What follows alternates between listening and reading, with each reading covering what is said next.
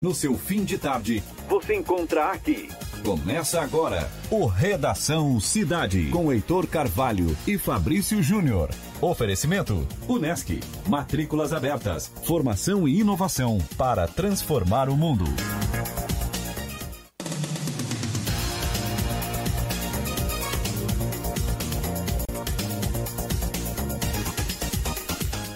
Olá, muito boa tarde a você que está ligado na Rádio Cidade em Dia, no FM 89,1. Boa tarde para você também que está nos acompanhando por meio das nossas redes sociais, Twitter, Facebook, YouTube e Instagram. Hoje é quarta-feira, dia 5 de fevereiro de 2020 e estamos iniciando o programa Redação Cidade.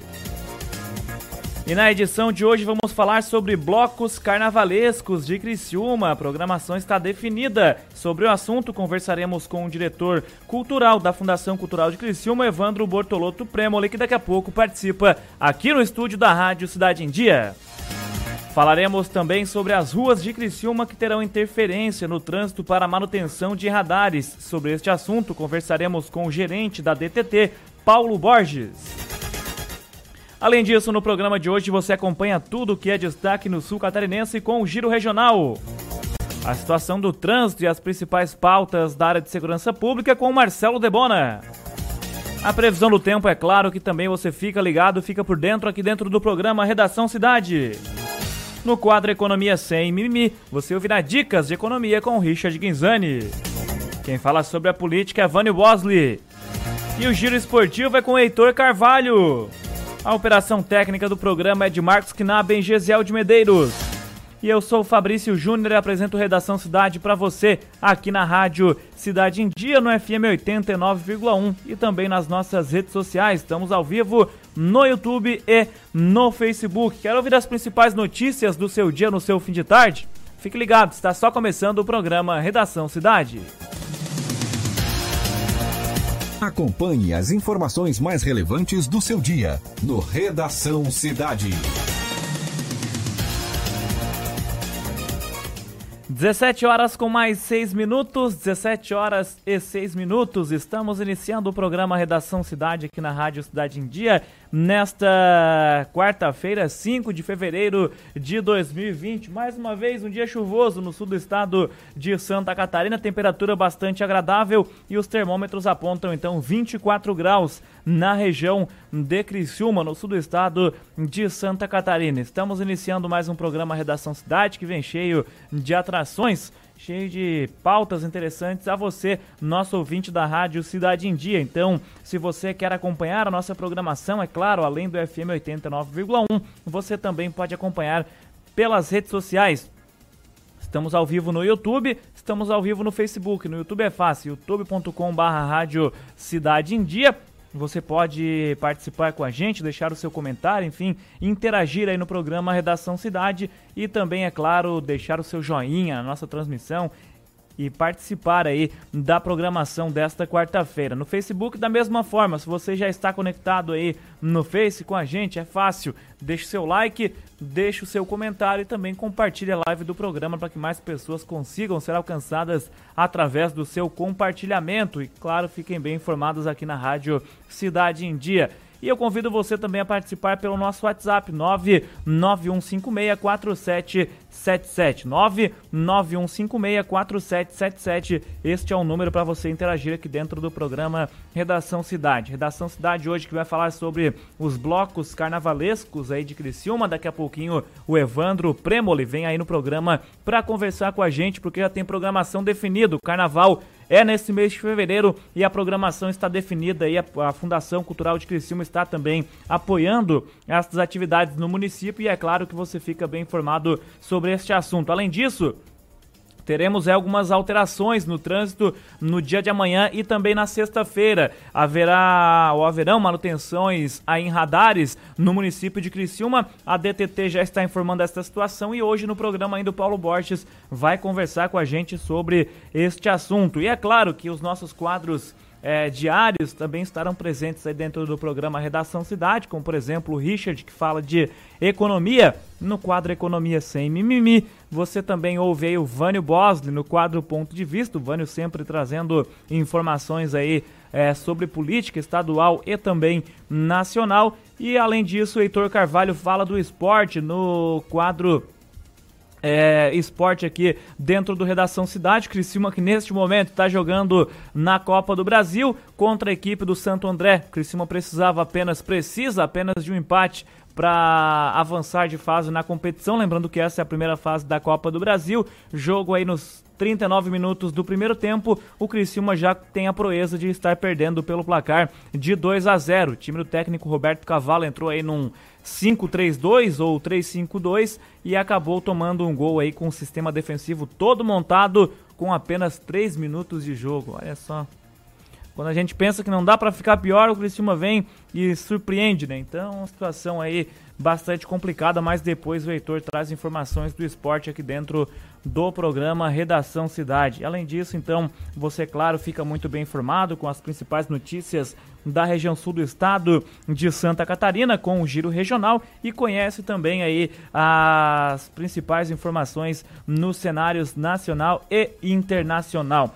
O nosso repórter Marcelo Debono ainda não está em condições de entrar ao vivo aqui no programa trazendo informações sobre a área de segurança pública. Ele que preparou um boletim com muitas informações sobre a área de segurança pública aqui no sul do estado de Santa Catarina. Então a gente inverte os quadros. Vai falar agora da previsão do tempo aqui no programa Redação Cidade, porque já estamos nos aproximando do fim de semana e o pessoal quer saber se vai dar praia ou não. Muita gente ainda aproveita o litoral sul do estado de Santa Catarina e obviamente é claro que todos eles querem saber aí se final de semana teremos condições boas para aproveitar o litoral ou não. Por isso, agora 17 horas com mais 10 minutos, é hora e vez da previsão do tempo no programa. Clima na cidade. Tudo sobre o tempo.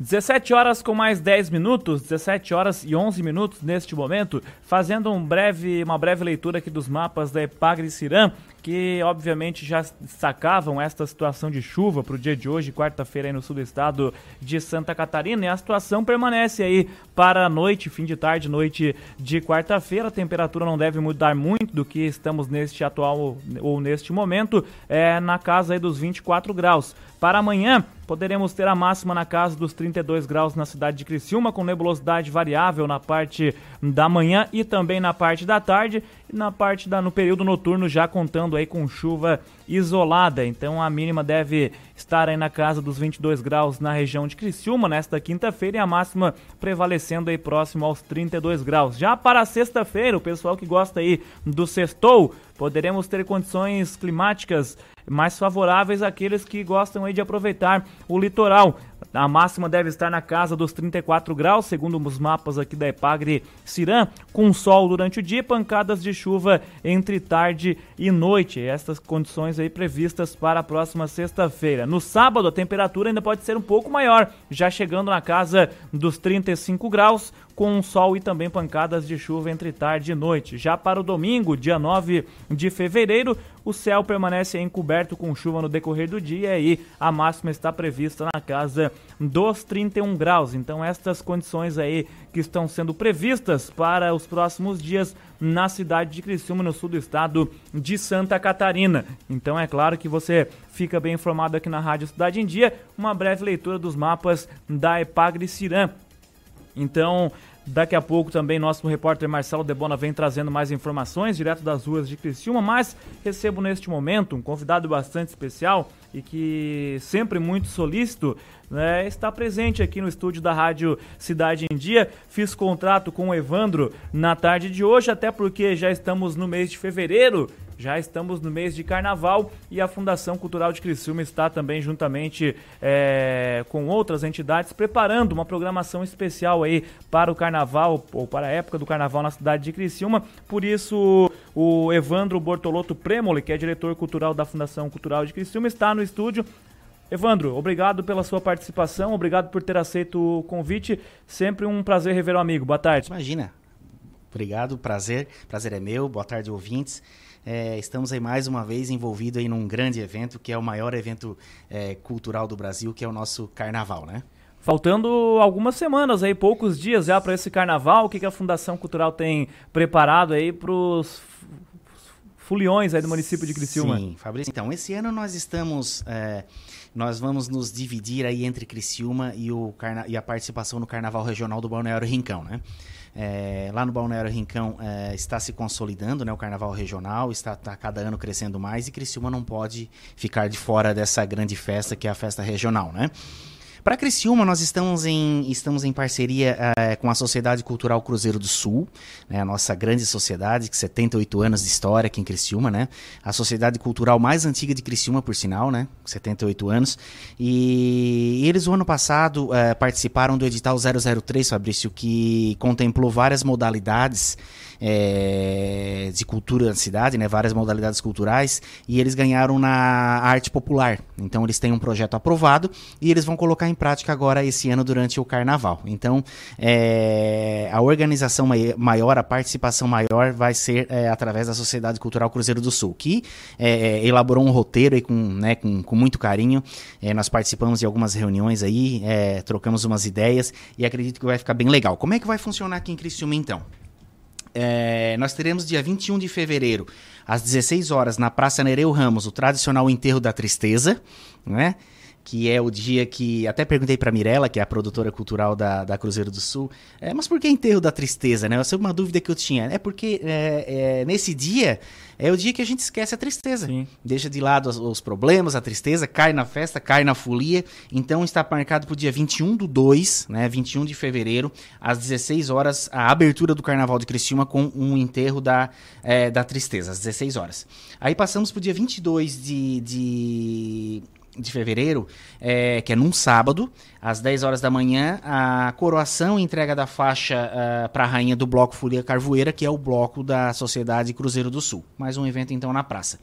Dia 23, que é num domingo, nós teremos às 17 horas é, no Parque das Nações um desfile um desfile com a banda, né? Com uma banda que está sendo formada de, de, de, de instrumentos é, relativos ao, relacionados ao carnaval. E então no, no Parque Altair Guides, às 17 horas, ah, marchinhas de carnaval, aquelas músicas antigas, aquele, aquele clima de carnaval bem gostoso. É, quem quiser estar presente, então compareça, leve. Quem quiser ir fantasiado, levar as crianças com fantasias. Vai ser um desfile ao ar livre, bem, bem assim, bem tranquilo, bem simples de ser feito, sem muito, sem muito, muito fuzuê, né? Às 17 horas no Parque Altair Guide. Às 18 horas nós seguimos então para o Parque das Nações. Aí faremos uma outra, uma outra apresentação no Parque das Nações.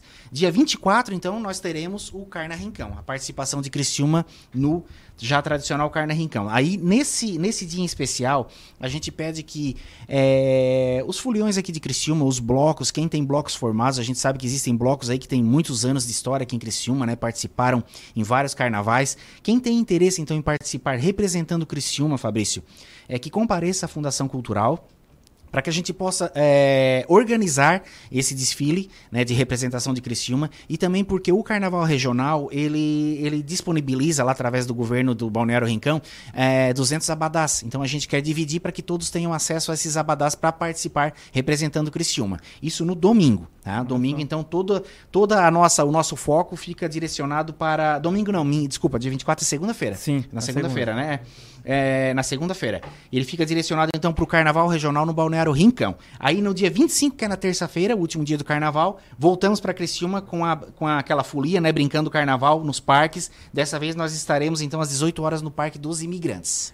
Ô Evandro, me chamou a atenção aí os pontos que você acabou trazendo. A gente sabe o, o carinho, o apreço que o prefeito Clécio Salvaro tem pelos parques aí da região. E todos eles o Parque Altair Guide, o Parque Prefeito Altair Guide, o Parque das Nações, também o Parque dos Imigrantes aí vão receber então estas atrações do Carnaval, Isso. valorizando também é, os pontos onde os criciumenses estão diariamente, né? Claro, Fabrício, é, hoje Criciúma já é conhecida aí até é, nacionalmente como a cidade dos parques, né? Realmente os parques estão aí, foram feitos pelo governo, né? Estão dando super certo. Eu sou vizinho ali do Parque Altair Guide, me criei ali, né?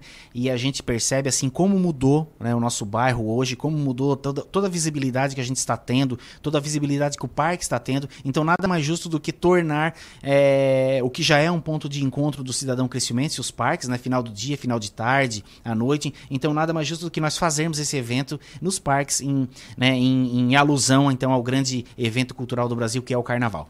O Evandro, certamente ainda está. Obviamente que é, uma, é um grande atrativo, mas fica uh, vamos dizer assim, longe do que já foi o Carnaval de Criciúma antigamente. É um resgate que a Fundação Cultural tem feito desse Carnaval criciumense que pretende fazer também aí, quem sabe, com outras situações dentro do município? Com certeza. A, a, a ideia é sempre resgatar e trazer à tona é, tudo que nós já vivemos, tudo que Criciúma já viveu relativo ao Carnaval. É, sempre existe um recomeço, né? E talvez a partir desse ano, é, apresentando o Carnaval para a população criciumense dessa forma, a gente consiga unir forças, né? Porque o que falta muitas vezes é unir forças, né? A gente vê que muitas vezes as entidades, um dá um tiro para um lado, outro dá tiro para o outro e acabam não andando unidos e as coisas não acontecem. Quem perde sempre é a comunidade cristiumense, é o povo de Criciúma. Então, através, é por isso que mais uma vez eu faço o carinho, o, o, o convite é, no tocante a principalmente a, a relação com o carnaval regional, né? Para que os blocos de Criciúma, então, entrem em contato com a Fundação Cultural, apareçam na Fundação. Não precisa ser bloco, tem famílias, né, Fabrício? A gente sabe que tem Sim. famílias que gostam. Inclusive, hoje recebi uma ligação de uma senhora. É, ah, eu quero as camisetas, eu quero os abadás. A nossa família, nós somos em 15, a gente sempre brinca todos os anos. Não tem problema, vamos agendar aqui, vamos separar as camisetas, os abadás. No dia você vai estar representando Criciúma. Então, é, eu acho que a partir daí a gente consegue dar um pontapé bem legal para talvez retornar, né? Reviver tudo que Criciúma já é, viveu e, e, e, e, enxergou, visualizou é, relativo ao carnaval em Criciúma. Aparecendo outras instituições nesse tempo aí, obviamente que dentro de um espaço cabível para uma alteração em programação. Essa programação pode estar sujeita a alterações, a novas claro. é, programações? Não tem problema, não tem problema. A gente pode sempre incrementar. Quem vai ganhar sempre é a população de Criciúma. Essa é a nossa ideia. Nós encabeçamos o projeto como Fundação Cultural, até porque somos um órgão é, do governo, né? E um órgão oficial, então a gente encabeça, mas é, a ideia sempre é trabalhar junto. O governo do município sempre está aberto a ouvir, né? a, a a, receber sugestões. E, então, é, contem sempre conosco, contem sempre com o governo do município. O prefeito Clésio Salvaro está sempre é, nos deixando informado e aberto para que a gente possa remodelar e, enfim, incrementar todos os eventos que a gente faz na cidade de Criciúma. Oi, Evandro, como diretor cultural do município de Criciúma, qual que é o teu maior sonho em, relação ao carnaval aqui no município? O que, que tu pretende? Assim, se tu pudesse agir por conta própria, vamos colocar Sim. isso numa exposição, o que, que tu queria teria desejo de impor aí o carnaval no município de Criciúma? Sim, não, o carnaval a gente pensa, é, a minha ideia é, é, é, que a gente, como você falou muito bem, talvez a partir desse ano a gente consiga é, visualizar algo maior, né? E também retornar tudo o que Criciúma viveu, né? Talvez a gente consiga sim, através desse ano, talvez num formato diferente, né? Hoje em dia nós vivemos outra situação, é uma outra realidade, né? É, então a gente consegue talvez visualizar e através é, através desse carnaval, quem sabe a gente durante o ano consiga reunir as forças de Criciúma, né, para que a gente possa andar juntos, unidos é, e, que se, e, que, e que a cidade né, de Criciúma mais uma vez ganhe, o carnaval ganhe, enfim, todos ganhem com isso. Como as entidades acabaram reagindo após o fechamento dessa programação, o pessoal ficou contente, gostou aí daquilo que foi feito, dessa programação definida já, Evandro? Olha, nós fechamos agora, uh, corremos contra o tempo, né? O último evento nosso oficial aí, um evento de peso foi o 6 de janeiro, depois nós entramos em recesso por uns dias na Fundação Cultural, né?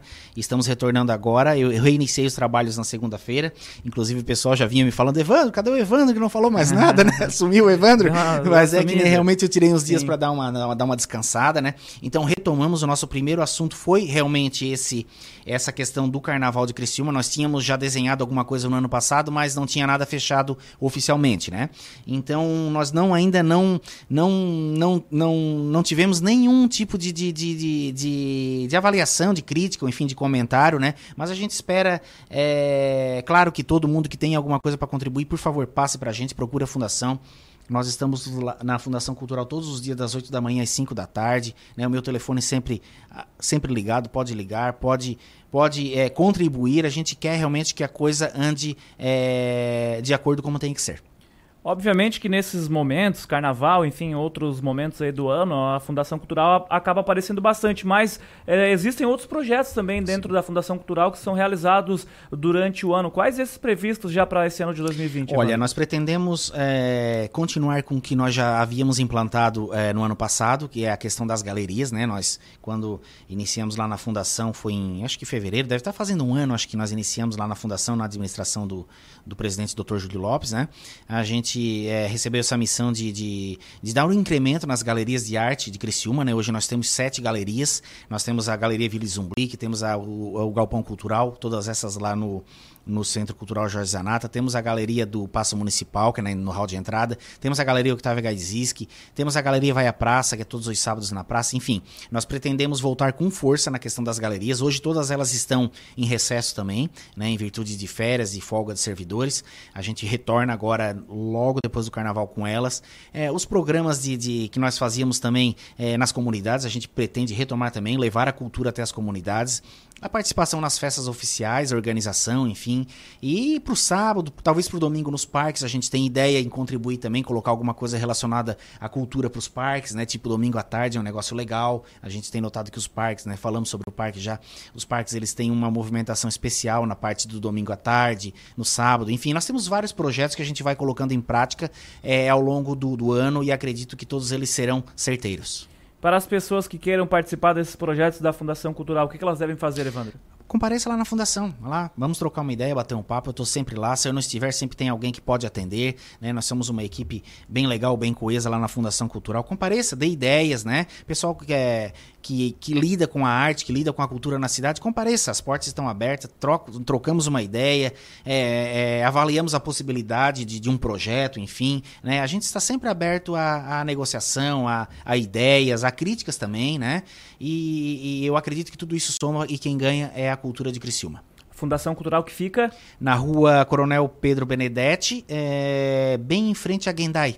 Né? A Gendai ou Antiga Jugasa, quem o pessoal mais Sim. antigo, né? Não tem como errar, bem pertinho do Hospital São José. Certo. Tá? Algo mais a destacar aqui ao nosso ouvinte da Rádio Cidade em Dia, Evandro? Carnaval de Criciúma teremos. É, hoje foi passado meio batido é a questão da agenda, mas acompanhe nas mídias sociais. A gente vai estar sempre divulgando no site do governo, no site da Fundação Cultural, tem o Instagram da Fundação Cultural, né? Então é só digitar lá Fundação Cultural no Facebook, já aparece, tá lá toda a agenda, todos, todos os horários, todas as formas de, de você ficar sabendo de, de que dia, que horário, onde se encontra, onde você poderá ir brincar o carnaval, curtir o carnaval. E não esqueçam os blocos de Criciúma também de participar do nosso carnaval regional. Evandro, mais uma vez te agradeço a sua presença aqui no estúdio da Rádio Cidade em Dia. Você sempre solícito. Fizemos o contato hoje à tarde, já se colocou à disposição para estar aqui falando. E obviamente que o Carnaval Cricimense é de interesse de muitos de nossos ouvintes. Obrigado mais uma vez, Evandro. Com certeza. Muito obrigado, Fabrício. Obrigado, ouvintes da Rádio Cidade. Estamos sempre à disposição na Fundação Cultural. Valeu. Aí, portanto, Evandro Bortolotto Premoli, diretor cultural da Fundação Cultural de Criciúma, falando sobre os blocos carnavalescos que já estão aí com programação preparada para esse ano de 2020. Obrigado mais uma vez a presença do Evandro aqui dentro do programa Redação Cidade. Agora 17 horas com mais 26 minutos. Ainda hoje nosso repórter Marcelo Debona volta falando de trânsito no programa e também teremos aí o bate-papo com o Heitor Carvalho que falará de esporte, também o nosso Vânio Bosley comentando sobre política e Richard Guinzani falando de economia. Enquanto isso, notícias que chamam a atenção no cenário internacional: uma avalanche deixou 33 mortos e 53 feridos no leste da Turquia nesta quarta-feira. As vítimas trabalhavam no resgate de outras vítimas de um deslizamento de neve ocorrido no dia anterior. Na noite de ontem, uma primeira avalanche soterrou um micro-ônibus que transportava aproximadamente 15 passageiros, deixando cinco mortos e oito feridos e dois desaparecidos, segundo autoridades locais. Após esse primeiro deslizamento, por volta de 300 socorristas e moradores da região foram até o local para tentar encontrar então sobreviventes. Por volta do meio-dia de hoje, no horário local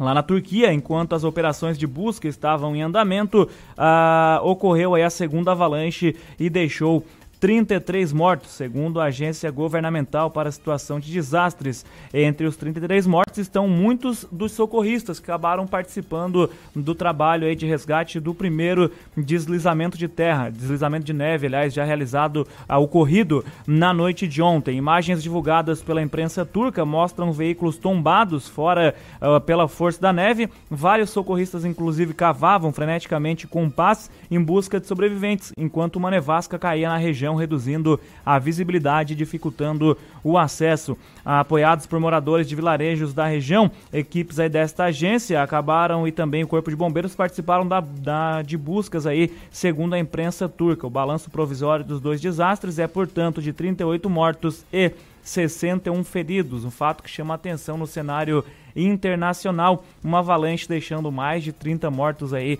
na Turquia. Aliás, um deslizamento aí de neve, depois uma outra avalanche no dia seguinte e acabou então causando aí um grande número de mortes na Turquia, no leste da Turquia, esse fato sendo destacado pelo portal G1. Agora 17 horas com 29 minutos. Vamos a um breve intervalo. Na sequência, voltamos falando de política e economia no programa Redação Cidade. Acompanhe as informações mais relevantes do seu dia no Redação Cidade. Curta, comente e compartilhe a Rádio Cidade em Dia no Instagram. Arroba Rádio Cidade em Dia. O Colégio Nesc está com novidades em 2020. Nova equipe de gestão, novo projeto pedagógico e estrutura física modernizada. Aqui, seu filho tem acesso ao que há de melhor na nossa universidade. Professores qualificados, biblioteca, laboratórios, complexo esportivo, museu de zoologia e muito mais. Venha conhecer o Colégio Nesc. Turmas do ensino fundamental ao ensino médio. Matrículas com descontos especiais. Colégio Nesc. O Nesc desde criança. Thank you. Dicas para segurança no verão. Corpo de Bombeiros Militar de Santa Catarina. Previna-se, não seja mais uma vítima. Não ande nos costões, você pode escorregar e cair no mar. Se você ingeriu bebida alcoólica ou fez uma refeição recente, aproveite a faixa de areia. Nos postos de guarda-vidas, pulseirinhas de identificação é só pedir ao chegar na praia. Se você foi queimado por água viva, temos nos nossos postos guarda-vidas vinagre. Nos procure. Em caso de emergência, ligue 193. Rádio Cidade em Dia, 89,1 FM. Conteúdo conectado com a sua vida. A melhor forma de se evitar a dengue é combater os focos de acúmulo de água, locais propícios para a criação do mosquito transmissor da doença. Para isso, é importante não acumular águas em latas, pneus velhos, vasinhos de plantas, jarros de flores, garrafas, caixas d'água, tambores, lixeiras, entre outros. A prevenção é a única arma contra a doença. Faça sua parte e mantenha a cidade longe do mosquito da dengue. Uma campanha Grupo Catarinense de Rádios. Desperte a sua empresa para o mundo digital. Com gerenciamento de redes sociais e geração de conteúdo online, a Time Marketing Digital torna o seu negócio um case de sucesso. Através de um planejamento estratégico, você conquista novos clientes e potencializa suas vendas. Não perca mais tempo. Seja Digi, seja Time. Entre em contato 48 30 45 17 17. Seu resumo de fim do dia, para ficar por dentro das notícias mais relevantes. De segunda a sexta, às 17 horas, você ouve o Redação Cidade, com Heitor Carvalho e Fabrício Júnior. Oferecimento: Unesc. Matrículas abertas. Formação e inovação para transformar o mundo.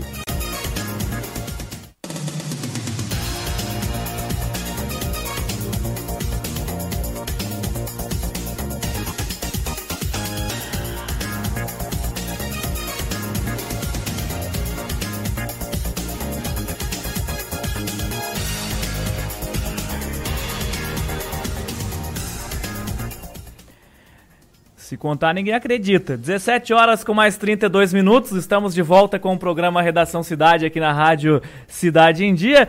É, ninguém acredita, mas o Criciúma tá perdendo já por 2 a 0 aí na Copa do Brasil, começando o segundo tempo agora. O Tigre vai sendo eliminado da primeira fase da competição nacional. Daqui a pouco o Heitor Carvalho vem trazendo informações do esporte aqui dentro do programa Redação Cidade Esporte, que é muito importante dentro do programa Redação Cidade. Ouvinte da Rádio Cidade em Dia sempre questionando as principais informações do esporte e, obviamente, quer saber também a situação do Tigre, que não tá nada legal. Mas daqui a pouco a gente fala sobre isso aqui no Redação Cidade. Daqui a pouquinho também vem aí o Vânio Bosley falando de política, o Richard Guinzani falando de economia. São sempre assuntos pertinentes a serem tratados na nossa programação.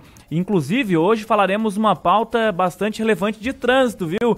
Trânsito aí que vai ter alterações no município de Criciúma e que com certeza é de interesse aí dos ouvintes da Rádio Cidade em Dia saberem desta situação, porque teremos mudanças no trânsito, pelo menos aí nesta quinta e sexta-feira, até porque teremos mudanças aí a manutenções em radares e o Paulo Borges da DTT daqui a pouco conversa com a gente aqui dentro do programa Redação Cidade. Mas agora são 17 horas e 33 minutos. Vamos falar de política no programa Redação Cidade. Ponto de vista nos bastidores da política. E quem fala de política aqui no programa Redação Cidade é Vânio Bosley. Boa tarde, Vânio, tudo certo? Como é que tá o clima pela capital? Boa tarde, Fabrício. Boa tarde, ouvintes. É, o clima o clima está quente hoje, mas quente é a favor do governador Carlos Moisés. É o seguinte, o presidente da Assembleia Legislativa, Júlio Garcia, ah, assumiu hoje um despacho, uma justificativa dada pela Procuradoria-Geral da Assembleia, em que a denúncia sobre o pedido de impeachment contra o governador Carlos Moisés, a vice Daniela Rainer, não torna explícito e atos eventualmente terem sido concretamente praticados pela autoridade denunciada e nem fica claro como tais fatos se ajustariam aos tipos invocados de maneira genérica. Foi assim que a Procuradoria da Assembleia eh, eh, respondeu ao pedido de processo de impeachment, aquele novo aditamento, e então, eh, diante disso, o presidente da Assembleia, Júlio Garcia, agora perto do meio-dia, decidiu arquivar o pedido de impeachment contra o governador Carlos Moisés, a vice Daniela Rainer, e na mesma, no mesmo despacho, no mesmo decreto, Júlio Garcia remeteu à Procuradoria-Geral de Justiça para examinar os fatos atribuídos ao secretário Jorge Tasca e à Procuradora-Geral do Estado, Célia Iraci da Cunha. Com isso, fica enterrado, né, no arquivo morto da Assembleia, esse primeiro pedido de impedimento contra o governador Carlos Moisés. Logo depois que assinou o decreto, o governador, o presidente da Assembleia, Júlio Garcia, explicou mais sobre a sua decisão. Acompanhe. A realidade foi um processo que foi analisado cuidadosamente pela Procuradoria e a rejeição se deveu pelo parecer da Procuradoria. Eu adotei o parecer como base para a minha decisão. A decisão é do presidente e após é, a manifestação da Procuradoria, analisei os argumentos e adotei os argumentos como forma de decidir, arquivando o processo de representação apresentado. Fabrício Ovis, além disso, também o Procurador-Geral de Justiça, ele decidiu também não aceitar o pedido do, de, uma, de um inquérito policial, um inquérito civil, civil, né, contra também o governador Carlos Moisés e também a vice Daniela Rainer. Essa decisão foi do Procurador-Geral de Justiça, aqui de Santa Catarina, é, o doutor o promotor é, Fernando Comim, né? É a denúncia apresentada em, em dezembro pelo o defensor público Ralph Zimmer. Pois é, a situação aí realmente ela é bastante turbulenta, né, Vânio? Quando a gente espera uma coisa, vem outra, quando espera outra, já muda de novo. É a situação da política estadual é bastante bagunçada também, principalmente envolvendo o governador, né? É, exatamente. Essa decisão do, do presidente da Assembleia até acolheu né, aquele pedido preliminar da defesa do governador Carlos Moisés e que a mesa da Assembleia teria que tomar uma decisão preliminar e não acatar, não aceitar a denúncia oferecida pelo defensor público. A sessão da Assembleia hoje foi a primeira ordinária, né? Vários pronunciamentos, mas não, nenhum deles assim de, de alto teor acerca da repercussão do, desse arquivamento do pedido de impeachment de cassação de mandato do governador Carlos Moisés. E também, outra decisão da mesa da Assembleia hoje foi determinar as datas para votação em plenário de dois projetos. Aliás, um projeto de lei e uma proposta de emenda à Constituição que tratam da reforma da Previdência aqui dos servidores públicos de Santa Catarina. A votação da PEC está marcada para o dia 24 de março e também a da, do projeto de lei complementar, também tratando da reforma da Previdência, agora para o dia 28, no final do mês. Pelo, pela, as duas matérias já estão tramitando nas comissões de justiça da Assembleia Legislativa. O que, que, pode se esperar aí, Vânio, para esse ano de 2020, para a continuidade do ano, com todos esses assuntos aí já sendo tratados logo nesse início de fevereiro? Olha, um fato que vai gerar aí uma, uma discussão grande é uma PEC que o governador Carlos Moisés encaminhou hoje à Assembleia Legislativa também, em que as emendas parlamentares, os valores das emendas, devem ser destinadas diretamente aos municípios. Isso aí retira né, um pouco da força dos parlamentares, que levavam sempre, não cheque, né, mas levava a decisão deles sobre as emendas parlamentares, escolhiam os projetos que seriam prioritários e agora, com essa decisão, com essa PEC do governador Carlos Moisés, os municípios que vão deter, né, vão deter o poder de escolher diretamente os recursos e os valores colocados aí, preconizados pela, pelas chamadas emendas parlamentares. De outro lado, vamos aguardar agora os movimentos na Assembleia Legislativa, a decisão do governador Carlos Moisés de escolher uma liderança forte na Assembleia, que possa ser, assim, um interlocutor também, né, um interlocutor nas conversações, nos acertos, nos debates com os deputados, principalmente na Comissão de Justiça, que é a primeira comissão que passa qualquer projeto, seja ele de repercussão maior ou de interesse, né, de impactar a maior aí a discussão, o debate, passar pela Comissão de Justiça. E aí vai todo um trabalho que será do líder do governo para realmente colocar, né, colocar a discussão numa pauta que seja favorável, claro, ao governador Carlos Moisés. Como fez durante o ano passado o deputado Maurício Kuderlach, né, que trabalhou muito bem pela sua experiência, conseguiu aí vários acertos em prol das medidas encaminhadas pelo governador Carlos Moisés à Assembleia. Vamos, vamos ver agora, vai ser um debate muito grande, né, Fabrício e ouvintes? São os projetos da reforma da Previdência. Hoje, por exemplo, na Assembleia, os policiais civis e professores, em grande número, eh, estiveram na Assembleia Legislativa, agora começaram as conversas de bastidores nos gabinetes dos deputados para pedir né, a, o apoio, enfim, participar do debate, como disse o próprio presidente da Assembleia, Júlio Garcia, que a decisão da Assembleia será pautada em três pontos centrais, que são os pedidos do governo, né, os projetos justificativos do governo, os debates que podem ser feitos pelos deputados para melhorar os projetos e também os argumentos colocados pela, pela, pelos integrantes, né, representantes dos servidores públicos aqui no Estado. Certo. Ô Vânio, pelo menos essa situação aí tá servindo para alguma coisa, dando um pouquinho mais de tranquilidade ao governador Carlos Moisés, né? Dá um pouco mais... Ah, muita tranquilidade. Mesmo que não passasse o impeachment, o presidente Júlio Garcia até foi benevolente, embora ah, arguindo aí a Constituição, né, a própria lei, o próprio despacho, o relatório da Procuradoria da Assembleia, evitou um grande desgaste, essa decisão de, de arquivar o pedido de impeachment, um grande desgaste para o governador, que teria que se manifestar, aliás, nem se manifestou ainda, porque, claro, deve estar aguardando a publicação de, da, oficial da Assembleia, edição de hoje ainda vai sair essa decisão do presidente da Assembleia, daí talvez o governador ou a sua equipe, né, vai se manifestar aí sobre o arquivamento desse pedido. Se ele tiver, se ele tiver condições né, de querer uh, dar visibilidade ao governo, realmente ele deveria se manifestar, mostrando que realmente uh, tem um trabalho sério não cometeu nenhum crime, nenhum deslize, quando concedeu aquele aumento extra para os procuradores do Estado de quase 5 mil reais. Perfeito. Algo mais a destacar na área da política estadual, Vânio? Não, amanhã, amanhã devemos ter novidades, porque a própria Comissão de Justiça da Assembleia, sabe, já de Constituição e Justiça, deve se decidir já pelo, pela, quem será o relator dos dois projetos, esses dois importantes.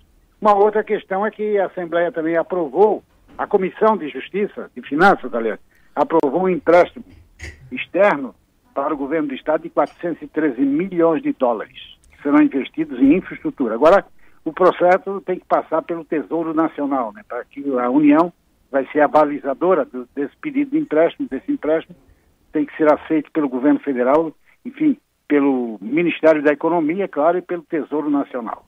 Tá certo. Um abraço, Vânio. Até amanhã. Até amanhã. Um abraço, Fabrício.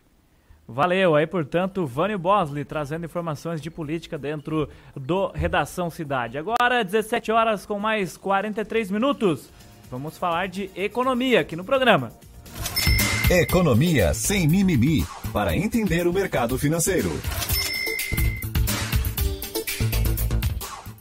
É, e quem fala de economia aqui no programa é Richard Guinzani. Boa tarde, amigo, tudo bem?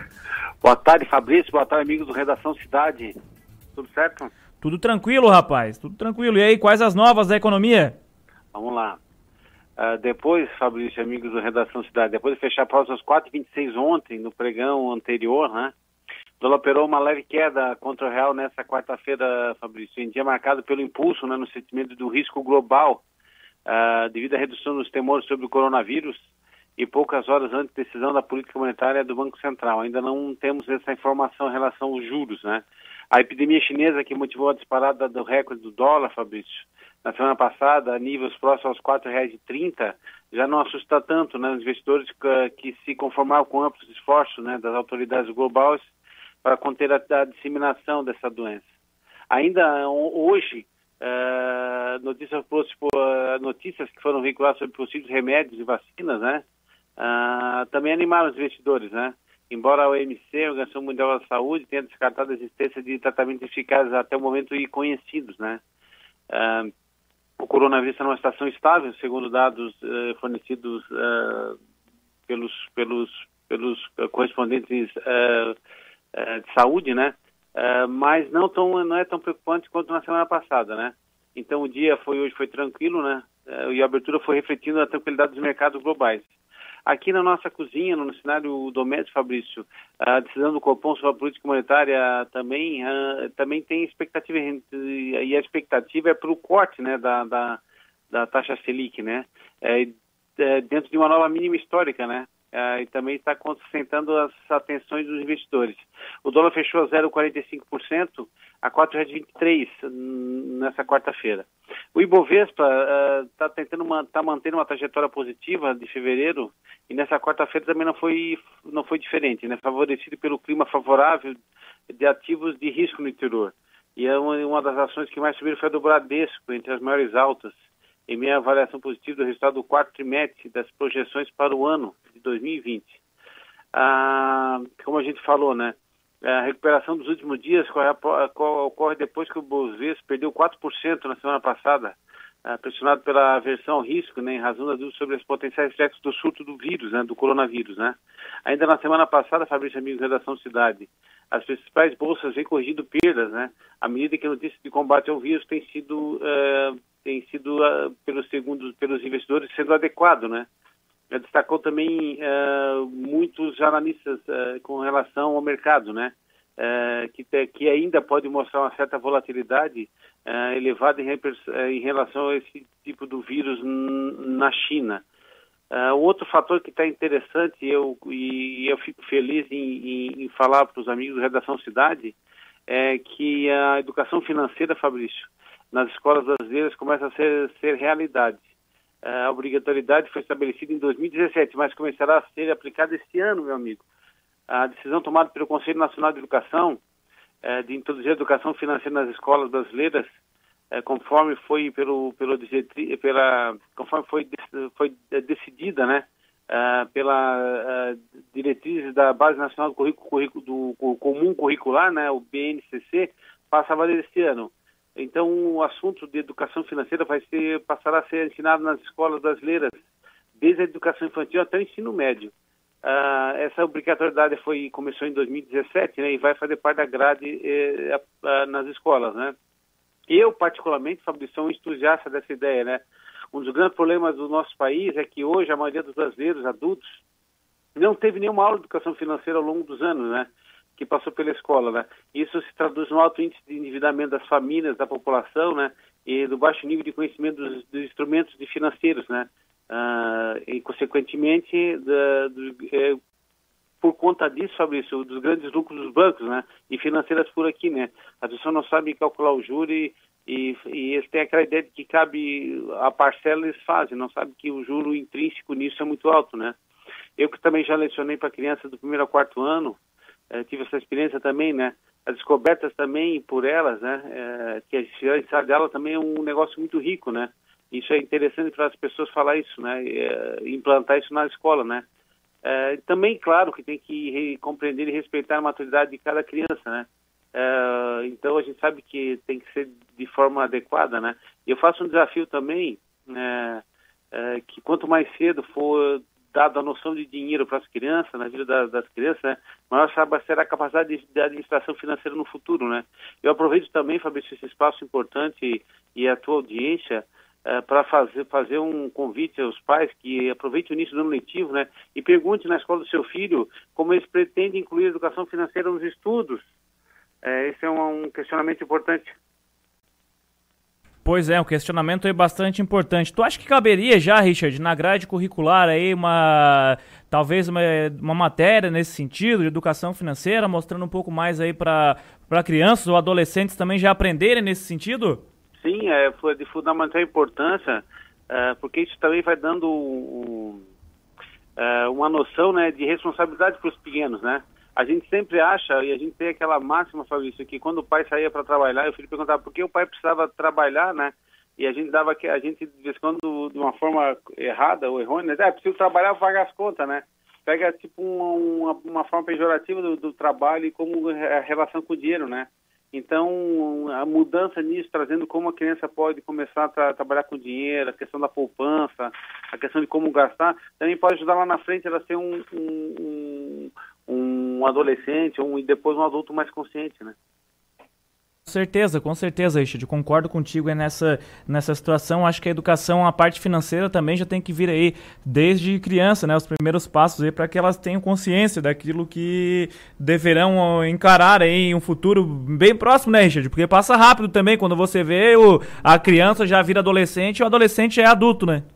A primeira relação que a criança tem com relação ao dinheiro, Fabrício, ela é de forma involuntária, que é aquela birra, né? Tu vai levar a criança no mercado, ela pede um negócio não dela, já cai no chão, né? Eu não, não tive essa experiência, já que meu filho também, a gente tentou cuidar disso, né? Mas é, é interessante quando ela, eu só deu um pavor de, do filho deixar o pai em situação desconfortável quando pede uma coisa no mercado, o pai não dá, né? por fatores financeiros ou até para efeito de, de, que também no que, é, que a gente chama de bobiça para as crianças, né? Mas a primeira noção que a criança tem de relação à negativação de alguma relação ao mercado ou quando está indo com os pais comprar é fazer um escândalo, né? Mas isso a tendência é negociar e saber do, como tratar isso, né? Mas é, é no tempo, né? Ah, com certeza. Ô Richard, agora voltando aí a falar do coronavírus, você que já estava falando sobre isso desde que esse assunto virou repercussão aí no cenário internacional e principalmente envolvendo a área de economia, quais as perspectivas em relação aos próximos capítulos aí deste coronavírus que tem atacado toda a população é, na China, acabou pegando aí em uma boa parte, já se espalhou pelo mundo também, e qual a expectativa em relação a isso para a área econômica? Deve ter aí agora uma uma queda, enfim, aqui principalmente no Brasil, Richard? A tendência, Fabrício, a curto prazo, e a gente já vem passando isso já no, nesse, nesse último mês, foi de uh, em reflexo da informação que está recebendo pela, pelos, pelos, pelos uh, analistas de mercado internacionais em relação ao que recebe da Organização Mundial da Saúde, né? A primeira minha crítica em relação aos dados que está sendo divulgado e como o governo chinês estava tratando a questão do, do vírus, a questão uh, uh, da população, como estava dizendo, a informação que eles estavam passando, né? E isso afetou e primeiro custou caro para dentro do próprio país da China, né? Isso refletiu também no, no, no, no, como uma onda né, em outros países, né? tanto pela questão propriamente dita, que foi a contaminação de algumas pessoas que passaram pela cidade e foram para outros países, como também na questão econômica. O que está acontecendo? Né? Agora a tendência, uh, e para ter uma ideia, como também nas dificuldades. Uh, uh, Uh, sobre a questão da, da econômica, para ter uma ideia, com, com o advento desse coronavírus, na China foi construído 11 hospitais já para a questão do tratamento da, dessas vítimas, né? Então, uh, são unidades uh, hospitalares temporárias, mas a forma como a capacidade deles, deles uh, lutar contra isso também está sendo bastante enérgica, né? E a gente vê os dobramentos, um, primeiro está acontecendo, Fabrício, nas bolsas, né? Perdas, né? A gente comentou isso na semana passada que em, em, e foi confirmado isso quando voltou ao feriado prolongado da China, que perderam é, bilhões de investimentos, né? Foi a questão de que a economia sim que tinha queimado cerca de 1,3 trilhões de dólares por questões de negócios ou não ou, ou deixou de ganhar, né? Mas o que está acontecendo? Sabe que o processo econômico ele é cíclico, né? E agora como o pessoal também está tá, tá trabalhando na questão da recuperação e da versão ao risco, a tendência é que os mercados agora comecem eh, com as informações positivas em relação a, a ao, ao, vírus, né, como está sendo feito e como está sendo uh, conduzido, né, a tendência é que nos próximos uh, dias, a curto prazo, se restabeleça a questão e os mercados voltem a funcionar normalmente. Ô Richard, agora deixa, me permite mudar um pouco de assunto aí com um amigo, pode ser? Sim, imagina. Tava falando sobre carnaval aqui no programa agora há pouco com o Evandro Premoli. Isso, uhum. ele da Fundação Cultural.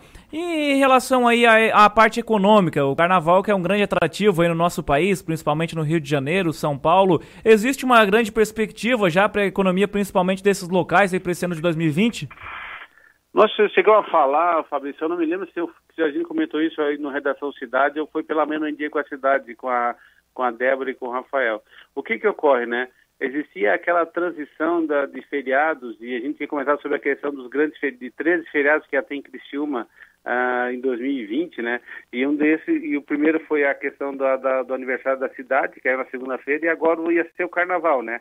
O que que ocorre, né? Muitas situações do carnaval as pessoas fazem, vão passear, vão para a praia, e a gente tinha falado que a tendência da, do carnaval de Criciúma, e nesse feriado, as pessoas fossem visitar as praias ou fossem uh, para outro lugar, tipo Nova Veneza, né?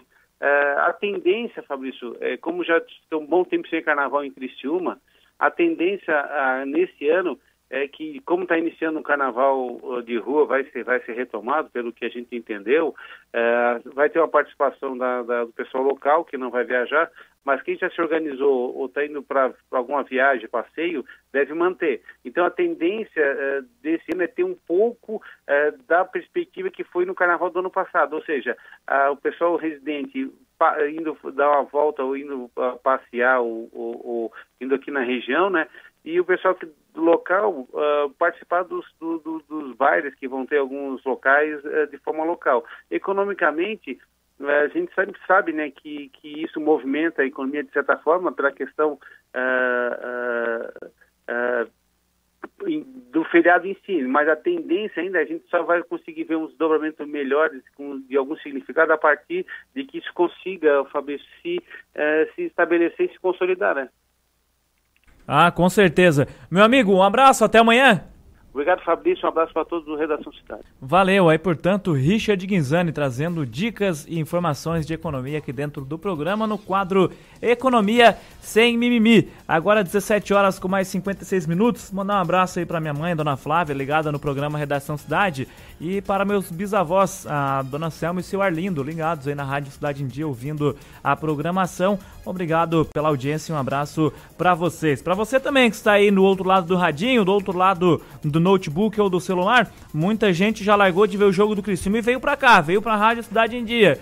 É, por incrível que pareça, o Criciúma tá tomando de 4. Tá perdendo de 4 a 0 na Copa do Brasil para a equipe do Santo André. O jogo nos 23 minutos aí, 24 da segunda etapa. O Criciúma precisava apenas de um empate, mas tá tomando um passeio, levando uma roda no estado de São Paulo, perdendo aí pro Santo André no estádio Bruno José Daniel e aí vai ficando de fora na primeira fase da Copa do Brasil, que fase é do Criciúma.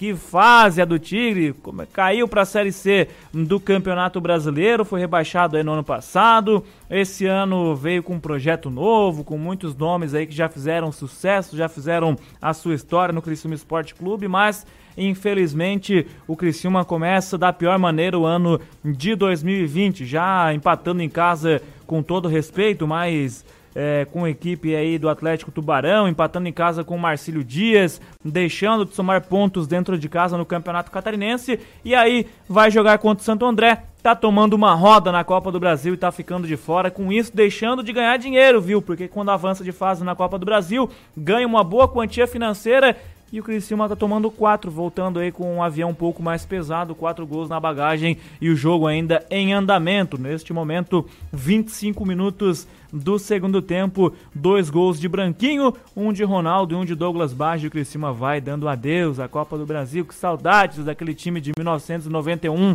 que saudades daquele time de 2002 daquele time de 2012, sendo mais recente, rapaz. Que fase a nossa Criciúma Esporte Clube cada vez pior aí dentro de campo e agora tomando um passeio, começando vergonhosamente a temporada de 2020. Lamentável, mas hoje quem fala no esporte, já recebi a informação aqui, é Edson Padoim, que fala do esporte aqui dentro do programa Redação Cidade. Situação complicada pro Criciúma aí na temporada de 2020. Convido mais uma vez você a participar com a gente no nosso WhatsApp 991564777 991564777. Este é o WhatsApp do programa Redação Cidade para você interagir com a gente. Pode deixar a sua sugestão de pauta, sua crítica aqui dentro da nossa programação, porque você ouvinte é quem ajuda a decidir a programação da Rádio Cidade em Dia. Você que manda seus assuntos, as suas pautas relevantes aqui pra gente dentro da nossa programação. E é claro que estamos sempre buscando aí é, ajudar você que está do outro lado, de repente com algum problema aí na sua rua, com algum problema no seu bairro, manda a informação pra gente aí. Vamos estar checando, os nossos repórteres, os nossos produtores vão estar buscando a informação e também é, buscando auxiliar você aí do outro lado do rádio, do outro lado notebook e também do celular, até porque a Rádio Cidade em Dia é multiplataformas, estamos ao vivo neste momento através do FM 89,1, ao vivo também pelo nosso canal no YouTube, youtube.com/barra rádio Cidade em Dia e ao vivo também pelo Facebook, Facebook da Rádio Cidade em Dia, que já é sucesso, facebook.com barra Rádio Cidade em Dia, inclusive nessas plataformas todas a toda a programação, todos os programas estão disponíveis. Por exemplo, o programa Casa é Sua é, foi exibido antes aí do programa Redação Cidade já está à disposição no nosso canal do YouTube, então você pode acompanhar aí todas as informações, as entrevistas. Se você perdeu aí alguma entrevista que era de seu desejo, é muito facinho. Acesse o nosso canal da Rádio Cidade em Dia no YouTube, youtube.com.br Rádio Cidade em Dia. Se ainda não se inscreveu, inscreva-se e acompanhe toda a nossa programação. Os programas ficam lá separados por pastas, enfim, com todos os seus nomes. E aí é muito fácil para que você ache a programação do seu gosto, aquilo que você quer ouvir, aquilo que você quer acompanhar aqui dentro da Rádio Cidade em Dia. Pontualmente, 18 horas. Vamos a mais um breve intervalo e depois voltaremos falando sobre os principais assuntos do sul do estado de Santa Catarina. Acompanhe as informações mais relevantes do seu dia no Redação Cidade. Acompanhe a Rádio Cidade em Dia nas redes sociais. Arroba Rádio Cidade em Dia. Estamos no Facebook, no Instagram, no Twitter e no YouTube.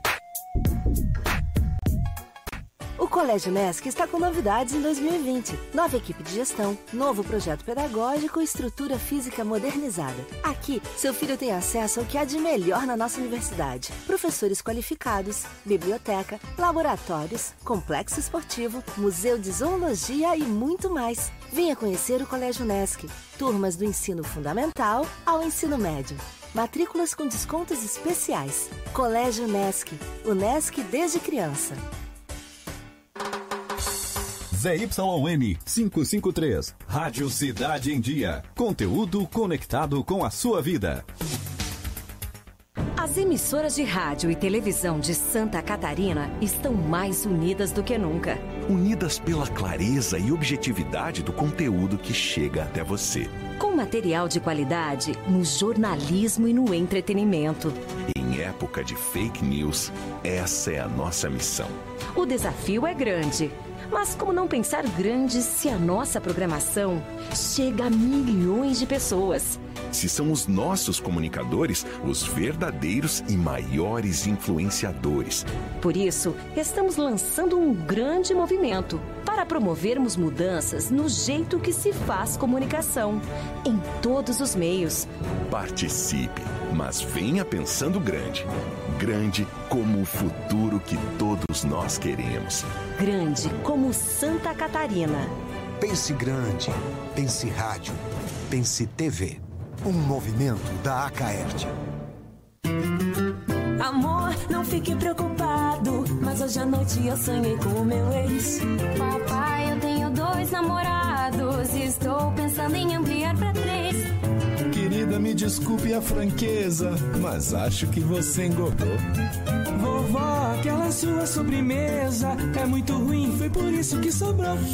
Aquele seu perfume que eu adoro, hum, lembra minha primeira namorada. Aquela sua camisa autografada do Brasil não sumiu, eu dei pro filho da empregada. Uso seu batom e seus vestidos sempre que você está dormindo. A cada dez vezes que a gente namora, em oito delas acabo fingindo. Tem muitas coisas que a sua família não precisa saber. Mas se você é doador de órgãos, isso você tem que informar. Seja um doador, avise sua família. Uma campanha da APAR. Uma campanha Grupo Catarinense de Rádios. Desperte a sua empresa para o mundo digital. Com gerenciamento de redes sociais e geração de conteúdo online, a Time Marketing Digital torna o seu negócio um case de sucesso. Através de um planejamento estratégico, você conquista novos clientes e potencializa suas vendas. Não perca mais tempo. Seja Digi, seja Time. Entre em contato 48 30 45 17 17. Dicas para segurança no verão. Corpo de Bombeiros Militar de Santa Catarina. Previna-se, não seja mais uma vítima. Corrente de retorno. As correntes de retorno são regiões no mar em que há maior probabilidade de afogamento. Nas praias catarinenses, os guarda-vidas sinalizam através de bandeiras. Fique de olho nas dicas e evite ser mais uma vítima. Em caso de emergência, ligue 193.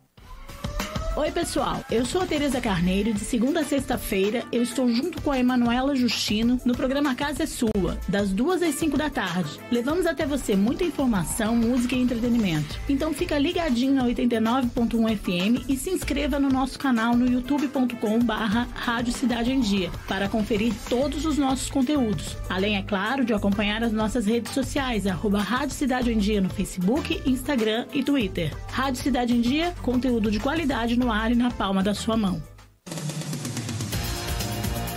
Acompanhe as informações mais relevantes do seu dia no Redação Cidade.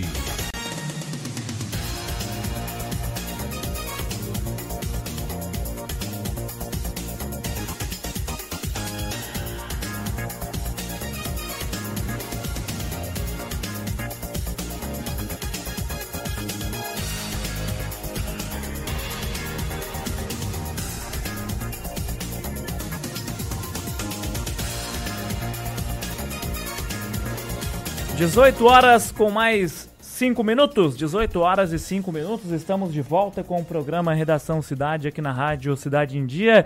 Neste momento, os termômetros apontando as temperaturas aí na casa dos 24 graus no município de Criciúma, céu parcialmente nublado.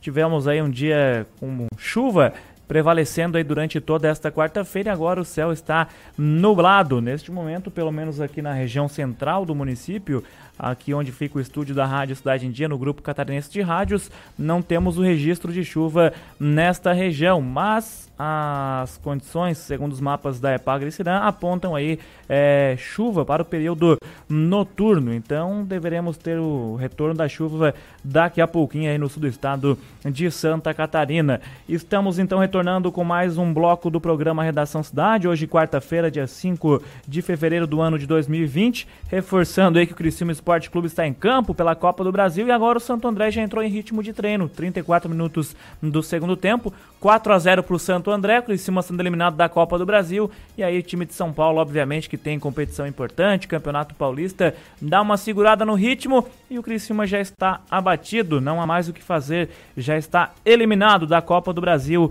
de 2020 praticamente aí no começo do jogo, o Criciúma tomou um gol jogando com um esquema de cinco zagueiros, cinco jogadores defensivos aí montado pelo técnico Roberto Cavalo e acabou então tomando o gol logo com três minutos de jogo, mas no fim da partida, o Edson Padoim, que está acompanhando este jogo do Criciúma Esporte Clube, que está acompanhando aí eh, os bastidores desta situação, vai trazer também as principais informações do Tigre aqui dentro do Redação Cidade. O sonho da casa própria diante de cartões, de cartões postais do Rio a 170 mil reais. O desejo de viver em Copacabana, a um quilômetro da praia, só tinha um problema. Todo condomínio em construção é irregular, sem licença ou documentação em área de proteção ambiental, controlada inclusive pelo tráfico de drogas. A obra está em estágio avançado e já destruiu uma parte da Mata Atlântica. A Delegacia de Proteção ao Meio Ambiente diz que só foi notificada pela Prefeitura sobre a construção na última segunda-feira. O secretário Sebastião Bruno disse que recebeu a denúncia há 60 dias e avaliou como uma ação rápida. Esta situação é destacada pelo portal G1, mais uma vez trazendo aí no Rio de Janeiro um condomínio irregular erguido em uma área de tráfico e avança também sobre mata protegida em Copacabana. Em 25 de janeiro, o G1 entrou em contato com a Secretaria Municipal de Habitação questionando sobre a construção irregular e também os anúncios aí na internet. No dia 27, a reportagem voltou a cobrar uma resposta e a construção do condomínio Alto Copa fica aí na ladeira dos Tabajaras, local onde há uma atuação do tráfico de drogas. O portal RJ1 apurou que os, que os criminosos exigiam então dinheiro para liberar a construção na comunidade. Cada unidade tem 67 metros quadrados, com bela vista do alto para bairros como Copacabana, Urca e Flamengo. A entrega era prevista para abril de 2020 e prometia um condomínio com piscina, sauna, área para crianças e academia. Construção, inclusive, invade a área de proteção ambiental, a APA São João. Das imagens aéreas que são mostradas aí pelas reportagens do portal G1, é possível ver que a obra avança pela mata. O arquiteto Pedro da Luz Moreira, especialista da Universidade Federal Fluminense, viu as imagens do Globocop. Além da falta de autorização, o prédio tem mais uma irregularidade, está acima do gabarito e acabou dizendo o seguinte, o arquiteto: o condomínio vai ter um impacto muito grande na paisagem geral da cidade. Certamente não é um empreendimento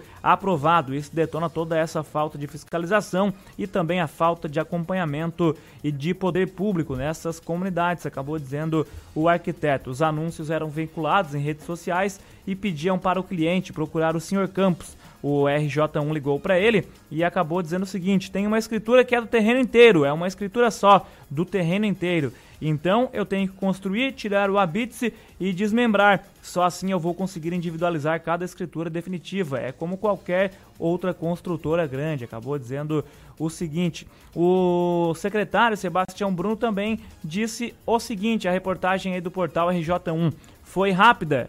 Foi rápida sim. Na realidade, essa denúncia chegou há 60 dias atrás. A gente já tinha feito um mapeamento de tudo fechado toda a operação, mas infelizmente a Polícia Civil pediu que a gente reprogramasse e não fizesse ontem, ou seja, na quarta-feira. Agora essa ação é um pouco complicada. São áreas conflagradas, não é qualquer uma pessoa que está ali construindo. Você tem um problema em determinadas áreas com o tráfico, em outras áreas com a milícia. Então são áreas conflagradas a ação aí que tem que ser muito bem planejada, muito bem feita para não ter ali a integridade física dos servidores ameaçadas. Situação bastante complicada no Rio de Janeiro. A obra não tinha nenhuma placa de identificação dos responsáveis pela construção e o professor então da Universidade Federal Fluminense alerta que compradores fiquem atentos com isso, dizendo o seguinte: a reportagem, a presença dessas placas é muito importante e é muito importante que a população cheque isso, porque ela pode muitas vezes pagar o preço mais barato nessas unidades, mas ela talvez depois vá pagar um preço muito mais caro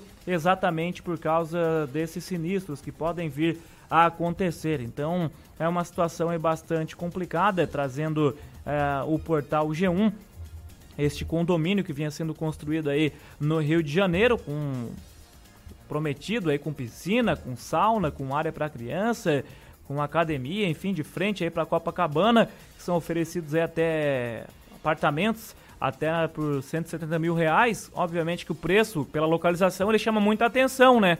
Mas essa obra aí também era em área de tráfico, onde havia o tráfico de drogas, onde há o tráfico de drogas também sobre mata protegida em Copacabana. Situação bastante complicada. Infelizmente, muitas pessoas acabam perdendo dinheiro nesta situação, como o próprio professor acabou relatando em reportagem aí ao portal G1. Elas pagam barato neste primeiro momento. Imagina um empreendimento em Copacabana, de frente para o mar, uma área boa, com piscina, com sauna, com academia, com espaço para crianças.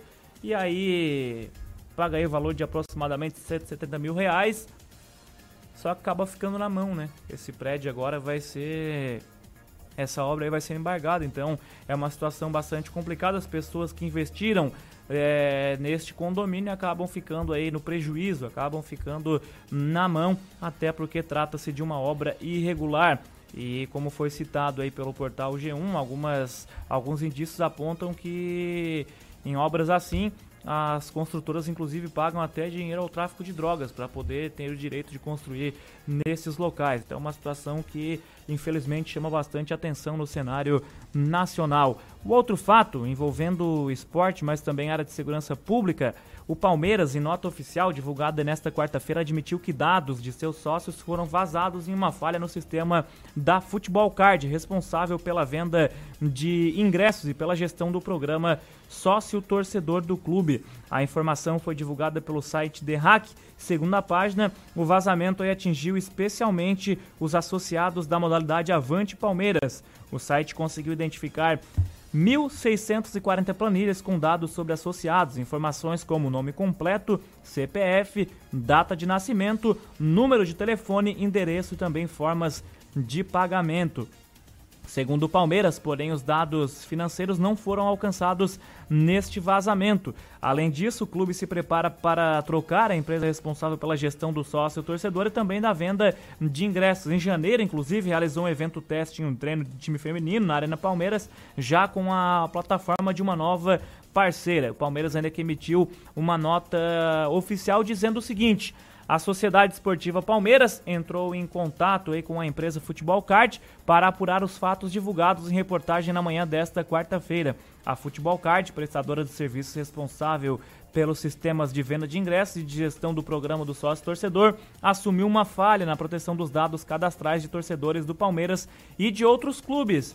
Segundo a empresa, não houve divulgação de dados financeiros, como por exemplo nenhum cartão de crédito. A Futebol Card garantiu que a falha foi corrigida e assim então que a informação foi recebida e se posicionará ainda sobre o fato nesta quarta-feira. Então, o Palmeiras aí numa situação bastante delicada, teve aí o vazamento de alguns dados de sócios torcedores pela através aí deste sistema que é o Futebol Card, principalmente alguns sócios da modalidade Avante Palmeiras tiveram aí os seus dados cadastrais vazados, um fato que chamou atenção no meio futebolístico, mas também da área de segurança pública, porque são dados que deveriam estar sob sigilo, mas que acabaram vazando e o Palmeiras já se manifestou de forma oficial sobre esta situação. 18 horas com mais 15 minutos. Ruas de Criciúma terão interferência no trânsito para manutenção de radares. Sobre este assunto, a gente conversa aí com o gerente da, do Departamento de Trânsito e Transportes de Criciúma, Paulo Borges, que gentilmente nos atende nesta tarde de quarta-feira aqui na Rádio Cidade em Dia. Seu Paulo, boa tarde, tudo bem? Boa tarde, Fabrício. Boa tarde a todos que nos acompanham nesse momento. Quais são esses trabalhos que serão realizados a partir de amanhã no município, seu Paulo Borges? Então, a partir de amanhã, às 8 da manhã, nós começamos uh, a empresa responsável pela sinalização semafórica e eletrônica da cidade, vai fazer manutenção, começando pela Rua João Pessoa, naquela plataforma eletrônica. É, ela vai fazer a manutenção dos sensores, ou seja, vai conferir a fiação daquele laço eletrônico que passa nas duas faixas da avenida, da rua, onde marca a, a sinalização que dispara quando as pessoas praticam a infração de velocidade. Nós começamos então pela Rua João Pessoa, depois vamos para a Avenida Centenário, lá naquela rotatória próximo da Toyota, e depois aqui na Avenida Universitária, próximo ao CEDUP, a universidade. Todas elas são é, conferências e verificação, certificação dos, eh, dos laços eletrônicos, ou seja, dos sensores, se eles estão funcionando. Nós podemos observar que nesses locais foram efetuados trabalhos de manutenção das, da malha asfáltica. Foi tirada a primeira camada asfáltica e foi feita uma reposição. Então, isso nós precisamos observar para que a fiação, os sensores, estejam funcionando adequadamente, legal e concretamente. Certo. Ô Paulo, o que que isso implica no trânsito diário de Criciúma na quinta e na sexta-feira? Então, o que nós temos observado é que se porventura um dos fios daquela fiação colocada ali dos eletrônicos sensores, se ele tiver com problema, ele deve ser substituído. Então, para fazer a substituição, tem que refazer, tem que retirar aquele que está e fazer a recolocação de outra, outra fiação. Então, isso pode ser é, questão de meia hora, uma hora, ou uma tarde toda, o dia todo. Por quê? Se conferir a fiação, a velocidade marcada no veículo e no sistema eletrônico, tá ok. Se der diferença, tem que ser mexido no sistema. O, os sensores deverão ser trocados. Então, isso pode demorar mais. Por isso, essa interferência será entre quinta, sexta e sábado, prevenindo de que algum deles apresente algum defeito tem que ser trocada a fiação toda dos sensores. Perfeito. E qual a recomendação pra, para os motoristas de Criciúma por parte da DTT? Rua João Pessoa, Avenida Centenário e Avenida Universitária. Quem passar nesse, aqui próximo à universidade, quem passar nesses, nesses locais, tenham paciência nessa quinta, sexta e sábado, porque vai haver interferência na, na trafegabilidade. É, os veículos estarão sinalizados, a DTT está com a viatura e os cones na rua, ajudando o pessoal da Focali a regulamentar, regularizar essa fiação, para trabalhar de forma mais é, evidente, mais tranquila e legal. Certo. Quantos profissionais mais ou menos estarão envolvidos nessa situação, Paulo? da Focali são três indivíduos e nós temos com oito cidadãos, oito agentes trabalhando nesse setor. Certo. Durante, todos, durante todo o tempo de trabalho, então, os profissionais da DTT também estarão na rua aí para orientar o pessoal no trânsito, é isso? Enquanto houver interferência da, da manutenção, nós teremos agentes e viaturas sinalizando a via nesses locais. É como você frisou, né, Paulo? É uma situação bastante importante, porque talvez cause até um certo transtorno aí no trânsito, um transtorno momentâneo, mas que vai ajudar o motorista crescimento também a partir de que essas obras estiverem prontas já, né? É, nós precisamos trabalhar, proibir sim, mas que seja legal. Se a fiação estiver correta, ok. Se não estiver correta, deverão ser feitas as correções devidas, a manutenção adequada. Tá certo. A previsão, então, para isso é que dure até sábado, mas pode, se tiver algum imprevisto, passar dessa data, Paulo? Não. Ele deve anteceder. Essa previsão é para que todo dia a gente trabalhe num setor. Mas como são oito dias a serem fiscalizadas, a serem feita a manutenção, a gente espera que sexta-feira, final de tarde, a gente consegue concluir esse trabalho. Mas se porventura tiver algum atraso, temos também sábado para fazer esse trabalho. Perfeito. Seu Paulo Borges, algo a destacar, algo mais a destacar aqui, ouvinte da Rádio Cidade em Dia? Ter o cuidado, ter tranquilidade e paciência. Nesses locais é para segurança nossa, segurança do transeunte e legalidade nas autuações que estão feitas. Todo cuidado, toda tranquilidade e paciência ao trafegar nesses locais. Perfeito. Paulo Borges, gerente da Diretoria de Trânsito e Transportes de Criciúma, DTT, obrigado pela disponibilidade para conosco aqui da Rádio Cidade em Dia. Bom trabalho aí, principalmente nessa quinta, sexta e também, se for necessário, no sábado. E se precisar, a gente está com os microfones abertos aqui na emissora. Um grande abraço a você, Fabrício. Obrigado pela oportunidade e sempre alerta. Prestar atenção, cuidado e gentileza no trânsito vale muito bom. Valeu. Aí, portanto, Paulo Borges falando sobre esta situação, ruas de Criciúma que terão interferências aí no trânsito para manutenção de radares. Esse trabalho começará a partir de amanhã uh, e também deverá aí perdurar até sexta ou sábado, dependendo da situação é, em que estiverem as condições desses radares no município de Criciúma. Então, explanação bem feita por parte do Paulo Borges, ele que é gerente da Diretoria de Trânsito e Transportes no município de Criciúma. Ainda no cenário nacional, na área de segurança pública, 27 detentos fugiram do presídio Agenor Martins de Carvalho, em Ji-Paraná, em Roraima, na madrugada desta quarta-feira. Segundo informações da Polícia Militar, os presos escaparam aí por um túnel é, que feito aí dentro da unidade prisional. Ainda conforme a PM, líderes de facções criminosas estão entre os fugitivos do presídio. Após acessarem o túnel e saírem de dentro do presídio, um dos presos ainda roubou uma caminhonete. Tranquilo, na fuga já rouba uma caminhonete que fica nas proximidades, que estava nas proximidades do presídio e o veículo acabou capotando no momento em que a PM capturou o condutor. Esse não foi feliz, né? Acabou fugindo do presídio, roubou uma caminhonete, não estava adaptado ainda para dirigir, foi meter uma fuga, acabou capotando a caminhonete foi preso novamente. Um segundo detento foi recapturado horas depois por outra guarnição e a polícia segue procurando então os demais foragidos. Em nota divulgada às 11 horas da manhã, a Sejus diz que a fuga já é o objetivo de uma investigação pela Delegacia Especializada e Corregedoria do órgão. Durante a tarde, a secretaria informou que nove detentos foram recapturados. Então já tivemos aí um número expressivo de detentos recapturados. A secretaria acabou informando o seguinte: a Sejus comunica ainda que os policiais penais de folga e o grupo de ações penitenciárias especiais, o GAP, foram convocados para trabalhar em conjunto com a Polícia Militar, Polícia Civil e Inteligências para realizar buscas e montar barreiras na região com o objetivo de recapturar os foragidos.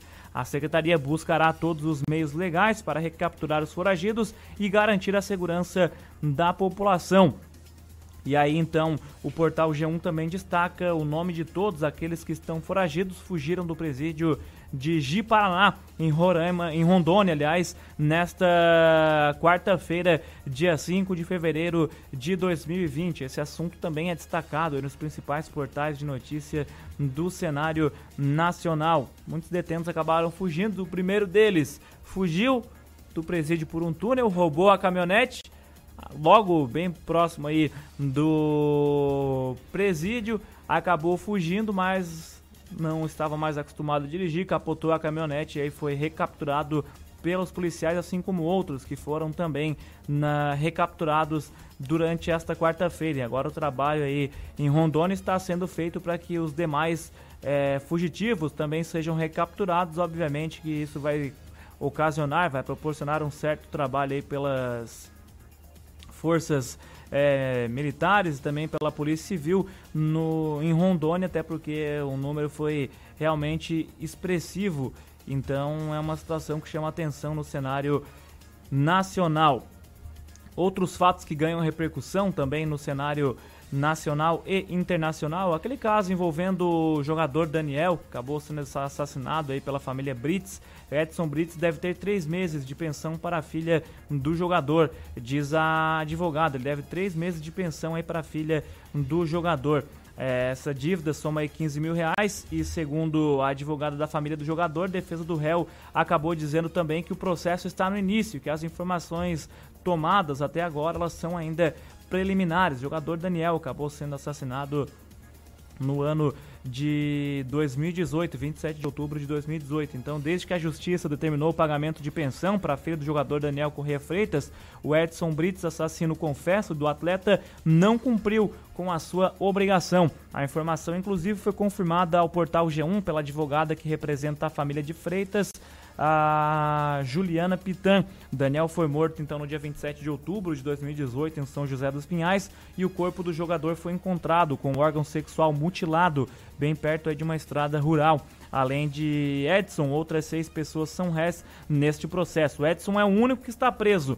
A determinação aí para o pagamento foi feita pela juíza Márcia Hubler é, da terceira vara de São José dos Pinhais, na região metropolitana de Curitiba, em outubro do ano passado. Pela decisão, Edson tem que pagar aí 5 mil reais mensais em pensão alimentícia para, que a menina, para a menina aí que tem dois anos. Na decisão liminar sobre o pagamento da pensão, a juíza Márcia também determinou o bloqueio da posse da casa onde mora a família Brits para garantir o pagamento da pensão alimentícia. No mês seguinte, em novembro, a justiça bloqueou ainda um carro, um Veloster, que foi utilizado aí por Edson Brits no dia do crime. Segundo a advogada Juliana, os bloqueios são para garantir o pagamento da pensão e também a possível indenização por danos morais. Em nota, o advogado Cláudio Daledoni, que defende Edson Brits, disse que o processo está no início e que as informações tomadas até então são é, liminares. Não há nada que, se, que não se altere diante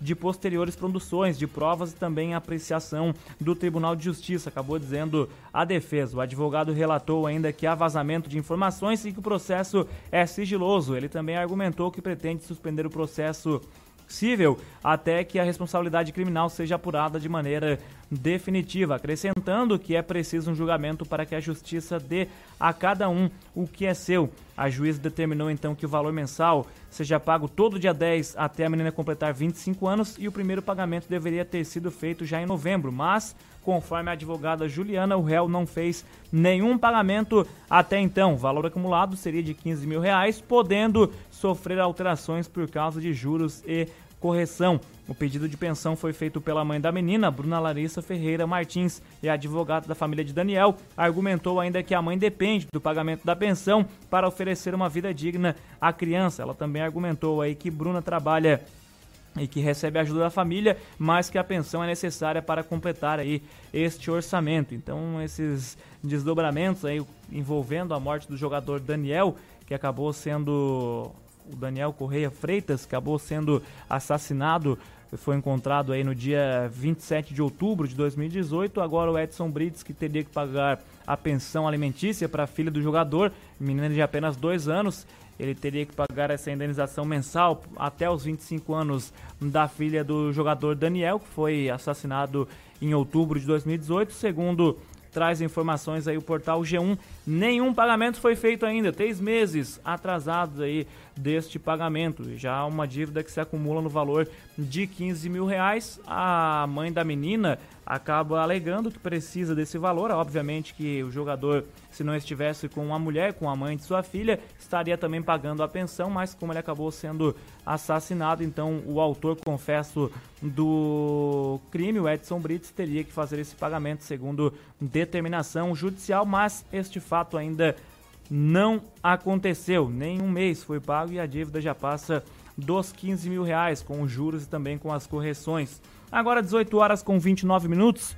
O jogo do Criciúma acabou. Eu vou deixar pro Edson Padoim falar o resultado depois aí pro ouvinte da rádio Cidade em Dia, mas já adianto, o Criciúma tá eliminado da Copa do Brasil. Vexame na primeira fase da competição após um mau início de temporada, um péssimo início de temporada aí no Campeonato Catarinense. Agora o Tigre também soma a eliminação na Copa do Brasil de 2020 na primeira fase da competição perante a equipe do Santo André. Neste momento aí o técnico Roberto Cavalo deve estar participando de entrevista coletiva. Obviamente que o Edson Padoim está atento a todas as informações, porque agora o negócio começa a esquentar, né? O Criciúma não vai somando resultados positivos na temporada e aí a chapa vai ficar quente. Já foi rebaixado ano passado para a Série C e as coisas começam alarmantes nesse ano de 2020. Agora, com essa eliminação, a situação fica pior ainda. Então, fato lamentável para o torcedor carvoeiro. Um abraço para o Giovanni Fernandes, lá de Isara, que também está indignado com o time do Criciúma. Diz o seguinte: podia mandar tudo embora. É, não sei se tudo, mas, né? Daqui a pouco o Edson volta falando do esporte aqui no programa. Acompanhe as informações mais relevantes do seu dia no Redação Cidade.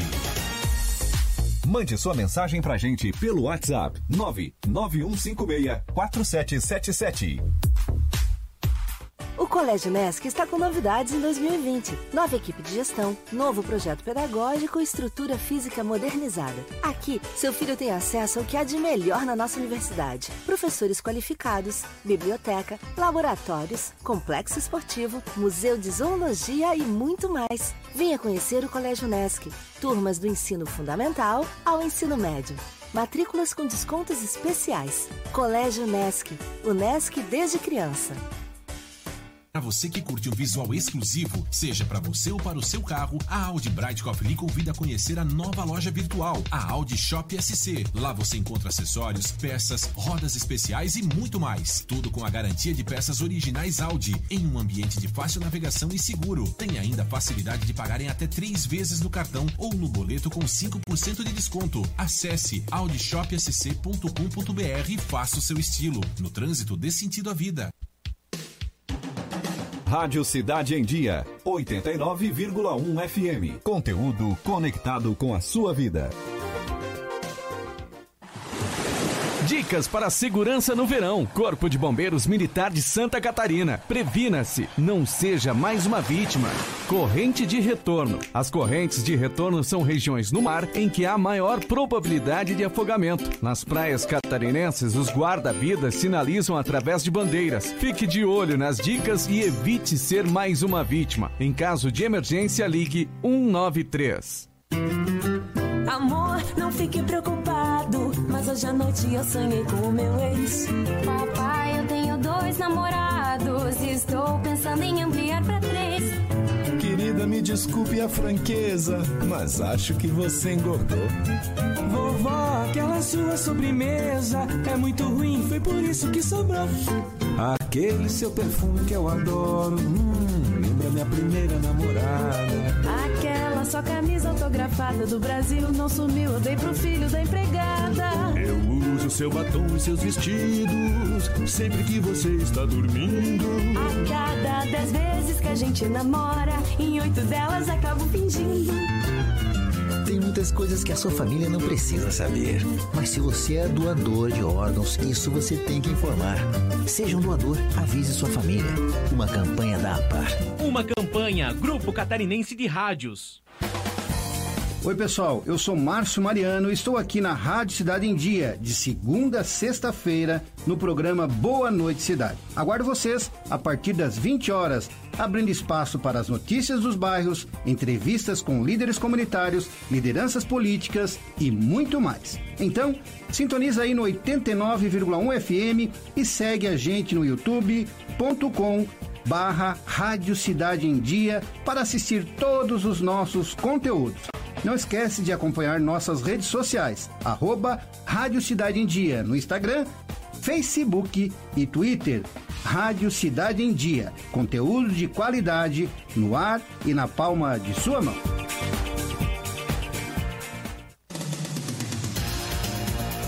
Acompanhe as informações mais relevantes do seu dia no Redação Cidade.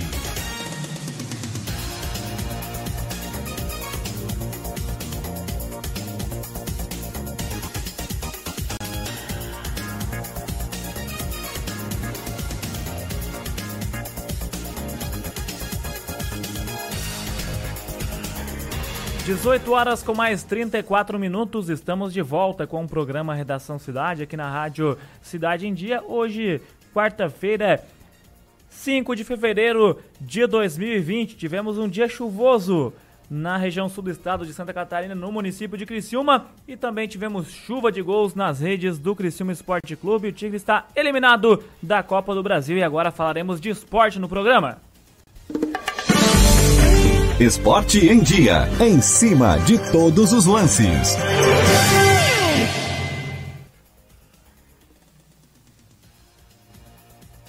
Fala, e quem fala de esporte hoje aqui no programa Redação Cidade é Edson Padoim. O Heitor não resistiu à goleada, ficou com dor de cabeça, não pôde participar do programa. Foram, foi um sofrimento demais pro Heitor, Edson. Não deu para ele aguentar, rapaz. Hoje tem que ser contigo. Boa tarde, amigo. Boa tarde, Fabrício. Boa tarde a todos os ouvintes da Rádio Cidade em Dia. E, rapaz, tá até difícil para mim. jogo 4 a 1 pro Santo André. Antes de falar do jogo, vamos começar com a escalação que o Roberto Cavalo foi pro jogo hoje às 4h30, que deu início às 4h30 no estádio Bruno José Daniel, válido pela Copa do Brasil. O Edson. O... Oi. Eu posso te pedir desculpa antes de tu falar da escalação do Criciúma? Pode. Porque eu acho que a culpa é minha e do Heitor, cara. A gente falou tanto nesse bendito desse 4-3-3. Diz pra mim o que o Cavalo aprontou hoje, diz. Não, o Cavalo aprontou foi no 5-3-2 hoje. Meu Deus. Hoje foi com Paulo Genesini no gol, na defesa foi com Carlos César, Rodrigo Milanês, Murilo Gomes e Wellington. E Bruno Oliveira, com cinco na defesa, montou uma muralha, mas não adiantou nada. Foguinho, Eduardo, Edu... e Foguinho, Eduardo e Léo Ceará fazem o meio.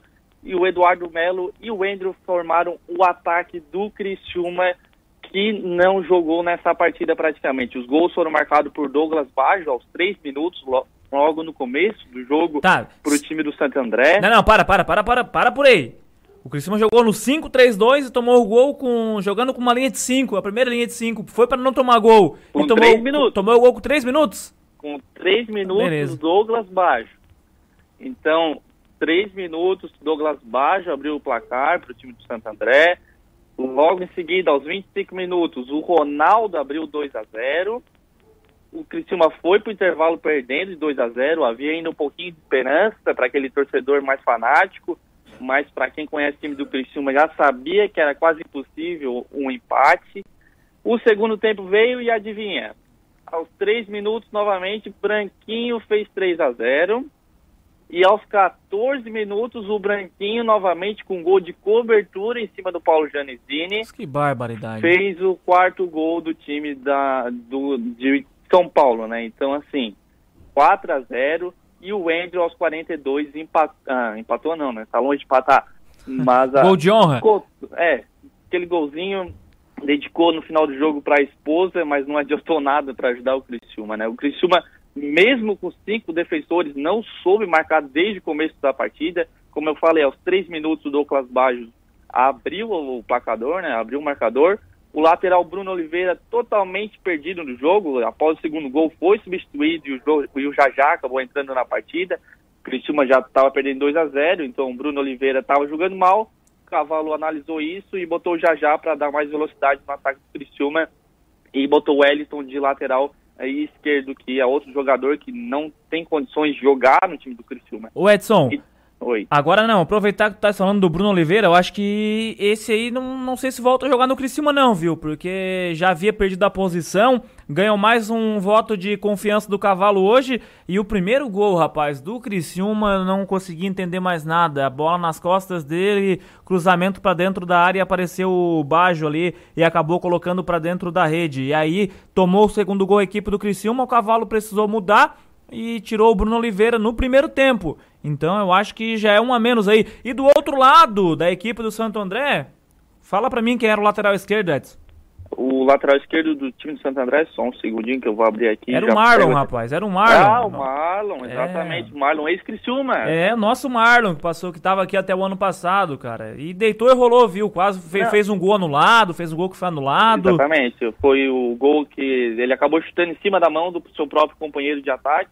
A bola voltou para ele, chutou novamente e fez o gol, né? Só que o juiz já tinha anulado o gol. Mas falando ali do Bru- Bruno Oliveira, o Fabrício, que tu tinha mencionado, o Bruno Oliveira foi muito bem utilizado pelo Santo André, já que ele provavelmente tinha assistido alguns jogos do Criciúma, visto que o Bruno Oliveira não sabe marcar e muito menos atacar. É um jogador que não serve para jogar no Criciúma, como vários que estão ali.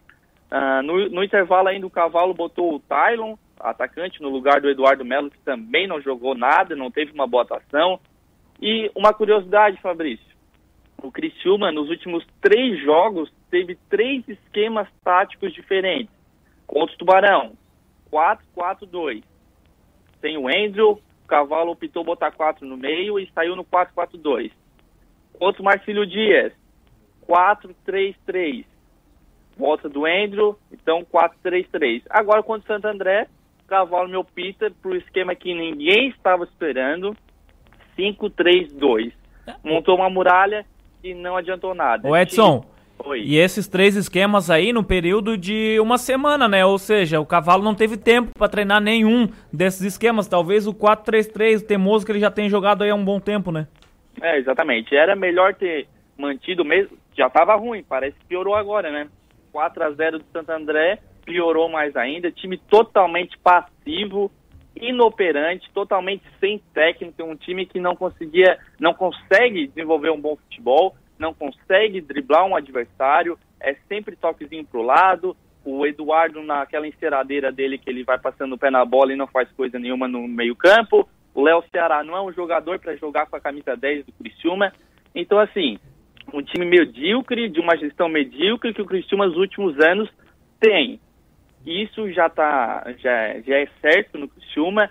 Criciúma mais uma vez começando com o ano para esquerdo, mal no catarinense, eliminado na primeira fase da Copa do, do Brasil, Criciúma eliminado na primeira fase pela quarta vez na sua história, joga fora 650 mil reais, 650 mil reais é pouco, né, Fabrício? Ah, é, 650 mil reais, rapaz. Dava pra dar uma encorpada nesse time, né? Mas 650 mil que voaram para longe dos cofres do Criciúma Esporte Clube e a preocupação ainda fica em relação ao calendário, né? Porque agora tem só o Catarinense e a Série C, que mesmo que o Criciúma não avance, mesmo que o Criciúma avance, aliás, não é até o final do ano como a Série B e Série A, né? É, exatamente. Eu, sinceramente, Fabrício, já esperava isso desde quando o Evandro Guimarães, Serginho Lopes e o Cavalo, eles disseram, até em entrevista, o Evandro Guimarães e o Serginho Lopes disseram pra gente aí na Rádio Cidade Dia, no Central do Esporte, para mim e pro Heitor Carvalho, eles disseram que os jogadores que estavam chegando eram apostas. Como é que o Criciúma me traz jogadores por aposta? Criciúma está na Série B C do, Bra do brasileiro, brasileiro, mas mesmo assim não, não é um time para trazer apostas. O Criciúma com esse time não vai conseguir subir para a Série C. E eu vou mais além. O Criciúma vai brigar para não cair do catarinense. O Criciúma vai ficar entre os dois últimos se continuar assim. Se hoje, depois do jogo, o Dalfarra não bater na mesa e fazer mudanças, começando pelo cavalo, começando para quem faz o futebol do Criciúma, Evandro Guimarães, Serginho Lopes, que trouxeram esses jogadores, o Criciúma vai continuar a mesma coisa, vai continuar brigando para não ser rebaixado do Campeonato Catarinense, vai brigar ali com Concórdia no, no aquele jogo dos dois últimos colocados, né? Vai ficar fora dos oito, dos oito primeiros colocados, que é quem classifica para o mata-mata, e vai brigar para não ser rebaixado. Ah, o Edson tá louco, o Edson não tá louco, porque o que foi apresentado hoje pelo Criciúma Esporte Clube é um time medíocre que não viu a cor da bola do time de Santo André. O time de Santo André é um time que não tem divisão, não está nem na Série D. Então, como o Criciúma, que tem toda a sua história, consegue fazer dois gols no time de Santo André. O time de Santo André, tá bom, tá em primeiro da sua, da sua divisão ali no Campeonato Paulista, mas mesmo assim, Santo André é um clube que não tem divisão, não tá nem na Série D do brasileiro. Enquanto acharem que o problema do Criciúma é só o futebol, vai continuar tomando quatro do Santo André e de outros times. Vai continuar brigando para não cair, vai continuar na Série C e pode continuar no caminho do Joinville aí para a Série D. Edson, assina embaixo de tudo que tu falou e acrescento, viu? Eu acho que os erros de arbitragem contra o Criciúma sofridos no Campeonato Catarinense acabaram maquiando escondendo essa campanha horrorosa que foi feita já pelo Criciúma também no estadual. O primeiro tempo contra o Marcelo Dias foi assustador, o jogo contra o Juventus de Jaraguá do Sul foi horrível e a partida contra o Concórdia também não foi nada agradável para o torcedor carvoeiro, além do empate amargo contra a equipe do Atlético Tubarão. Muita coisa precisa ser repensada dentro desse Criciúma Esporte Clube. Estamos ainda apenas no dia 5 de fevereiro, a temporada. Mas você já frisou e eu reforço aqui também. Se não tiver uma mudança de atitude por parte do presidente Jaime Dalfarra, não tiver uma porrada em cima da mesa, uma cobrança em cima dos diretores, em cima do comando técnico e reforços não aparecerem, eu assino embaixo de tudo que tu falou. O Criciúma vai brigar na parte de baixo do Catarinense e vai sofrer muito para permanecer na Série C do Campeonato Brasileiro. A situação é bastante complicada, viu, Edson? Obrigado pela sua participação, sempre bem-vindo aqui dentro do programa Redação Cidade. Um abraço, a gente se fala, Edson. Um abraço, Fabrício, um abraço, um abraço para todos os ouvintes do Redação Cidade. Tá, e portanto, Edson Padoim, hoje falando de esporte aqui no programa Redação Cidade. É, gente, a situação é complicada para quem torce pro Criciúma, para quem acompanha o Criciúma Esporte Clube, para quem é, cresceu vendo as glórias do Criciúma Esporte Clube, vivenciando bons momentos, olha, é uma situação complicada, gente. O Criciúma tá indo de mal a pior, o que é isso? Nos últimos anos é desastre atrás de desastre. As campanhas do Criciúma são horríveis. É brigando todo ano para não cair na Série B, cai na Série B, vai no ano que vai jogar a Série C, entra de uma forma trágica no Campeonato Catarinense, fazendo jogos horríveis. vai pra Copa do Brasil contra o Santo André, toma uma sapatada de 4 a 1 fora de casa. Então, tem, tem muita coisa horrível no Criciúma, tem, tem muita coisa ruim, gente, pelo amor de Deus. A gente tá destacando aqui, eu e o Heitor conversamos já durante o ano, não, beleza, vamos apostar e a postura vai ser diferente, mas meu Deus do céu, já quinta, sexta rodada do Catarinense e as coisas permanecem as mesmas e até piores. É insistência, é teimosia em estilo de jogo, é teimosia em alguns jogadores. É, jogador que não tem condição, infelizmente, de hoje estar tá atuando no time principal do Criciúma Esporte Clube. Talvez amadureça, mas infelizmente hoje não tem condições. Então, o Criciúma Esporte Clube é muito maior que tudo isso e precisa sair dessa situação. Então, a gente fica extremamente chateado porque o Criciúma levou uma sapatada na primeira fase da Copa do Brasil, como o Edson trouxe pela quarta vez só em toda a sua história, o Criciúma é eliminado na primeira fase da Copa do Brasil do jeito que foi, pelo placar de 4 a 1 muita coisa tem que ser repensada. 18 horas com mais 47 minutos, vamos ao Giro Regional aqui no programa Redação Cidade. Giro Regional. Informações dos municípios da região, sempre em primeira mão. As atletas do handball feminino de Criciúma se apresentaram esta semana para iniciar os trabalhos da temporada de 2020. A equipe da Fundação Municipal de Esportes, Associação Criciumense de Handball Feminino, espera alcançar resultados expressivos neste ano, assim como na temporada passada, quando esteve aí entre as melhores do estado em todas as categorias. Segundo o técnico Luiz Carlos Vieira, o município tem um calendário aí importante para este ano na modalidade buscará títulos novamente. Estamos com uma expectativa muito boa, pois reforçamos o grupo e acreditamos que teremos aí uma grande evolução no decorrer dos treinamentos. Acabou destacando o técnico Criciumense. Durante a primeira semana de trabalho estão sendo realizados testes físicos de atletas e treinamentos táticos.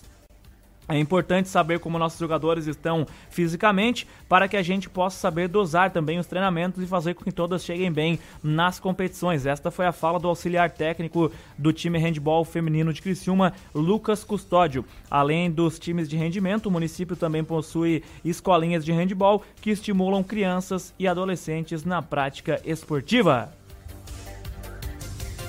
Seguindo com o nosso giro regional, a Associação dos Municípios da Região Carbonífera, ANREC, promoveu em parceria com a Ordem dos Advogados do Brasil, na subseção de Criciúma, OAB, a palestra Condutas Vedadas no Período Eleitoral. O evento foi realizado nesta terça-feira no auditório da ANREC e a palestra, então, é ministrada aí pelo vice-presidente da Comissão de Direito Eleitoral da OAB, subseção de Criciúma, e secretaria da Comissão também de Direito Eleitoral da OAB de Santa Catarina, Gabriela Schelp. O evento reuniu servidores públicos, jornalistas, secretários e procuradores.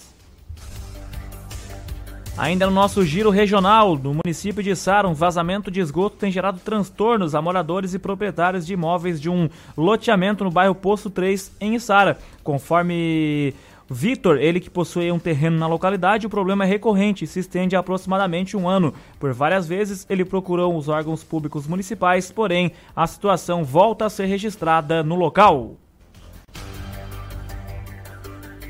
A Prefeitura de Criciúma notificou através de edital proprietários de terrenos e casas que necessitam de limpezas ou estão em situação de abandono no município. A publicação ocorre quando o governo não encontra o responsável pelo imóvel para efetuar esta notificação.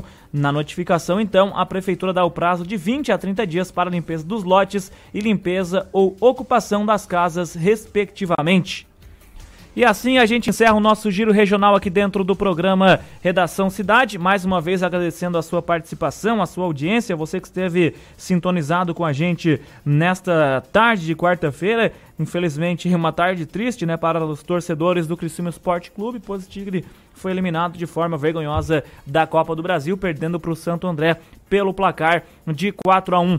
Mas vida que segue, Criciúma tem um calendário e esperamos que as coisas mudem no decorrer deste ano de 2020. Então, mais uma vez, agradecendo a sua participação.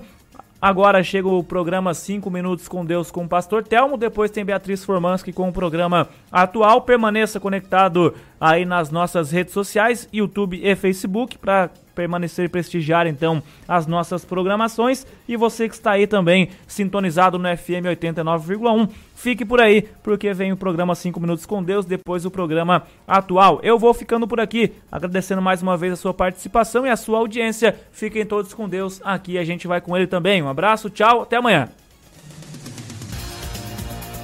Fechamos a conta de mais um dia cheio de, de mais notícias. um dia cheio fique de notícias. com a gente nas nossas redes sociais e fique por dentro de tudo o que acontece. Até a próxima edição do Redação Cidade com Heitor Carvalho e Fabrício Júnior. Oferecimento Unesc, matrículas abertas, formação e inovação para transformar o mundo.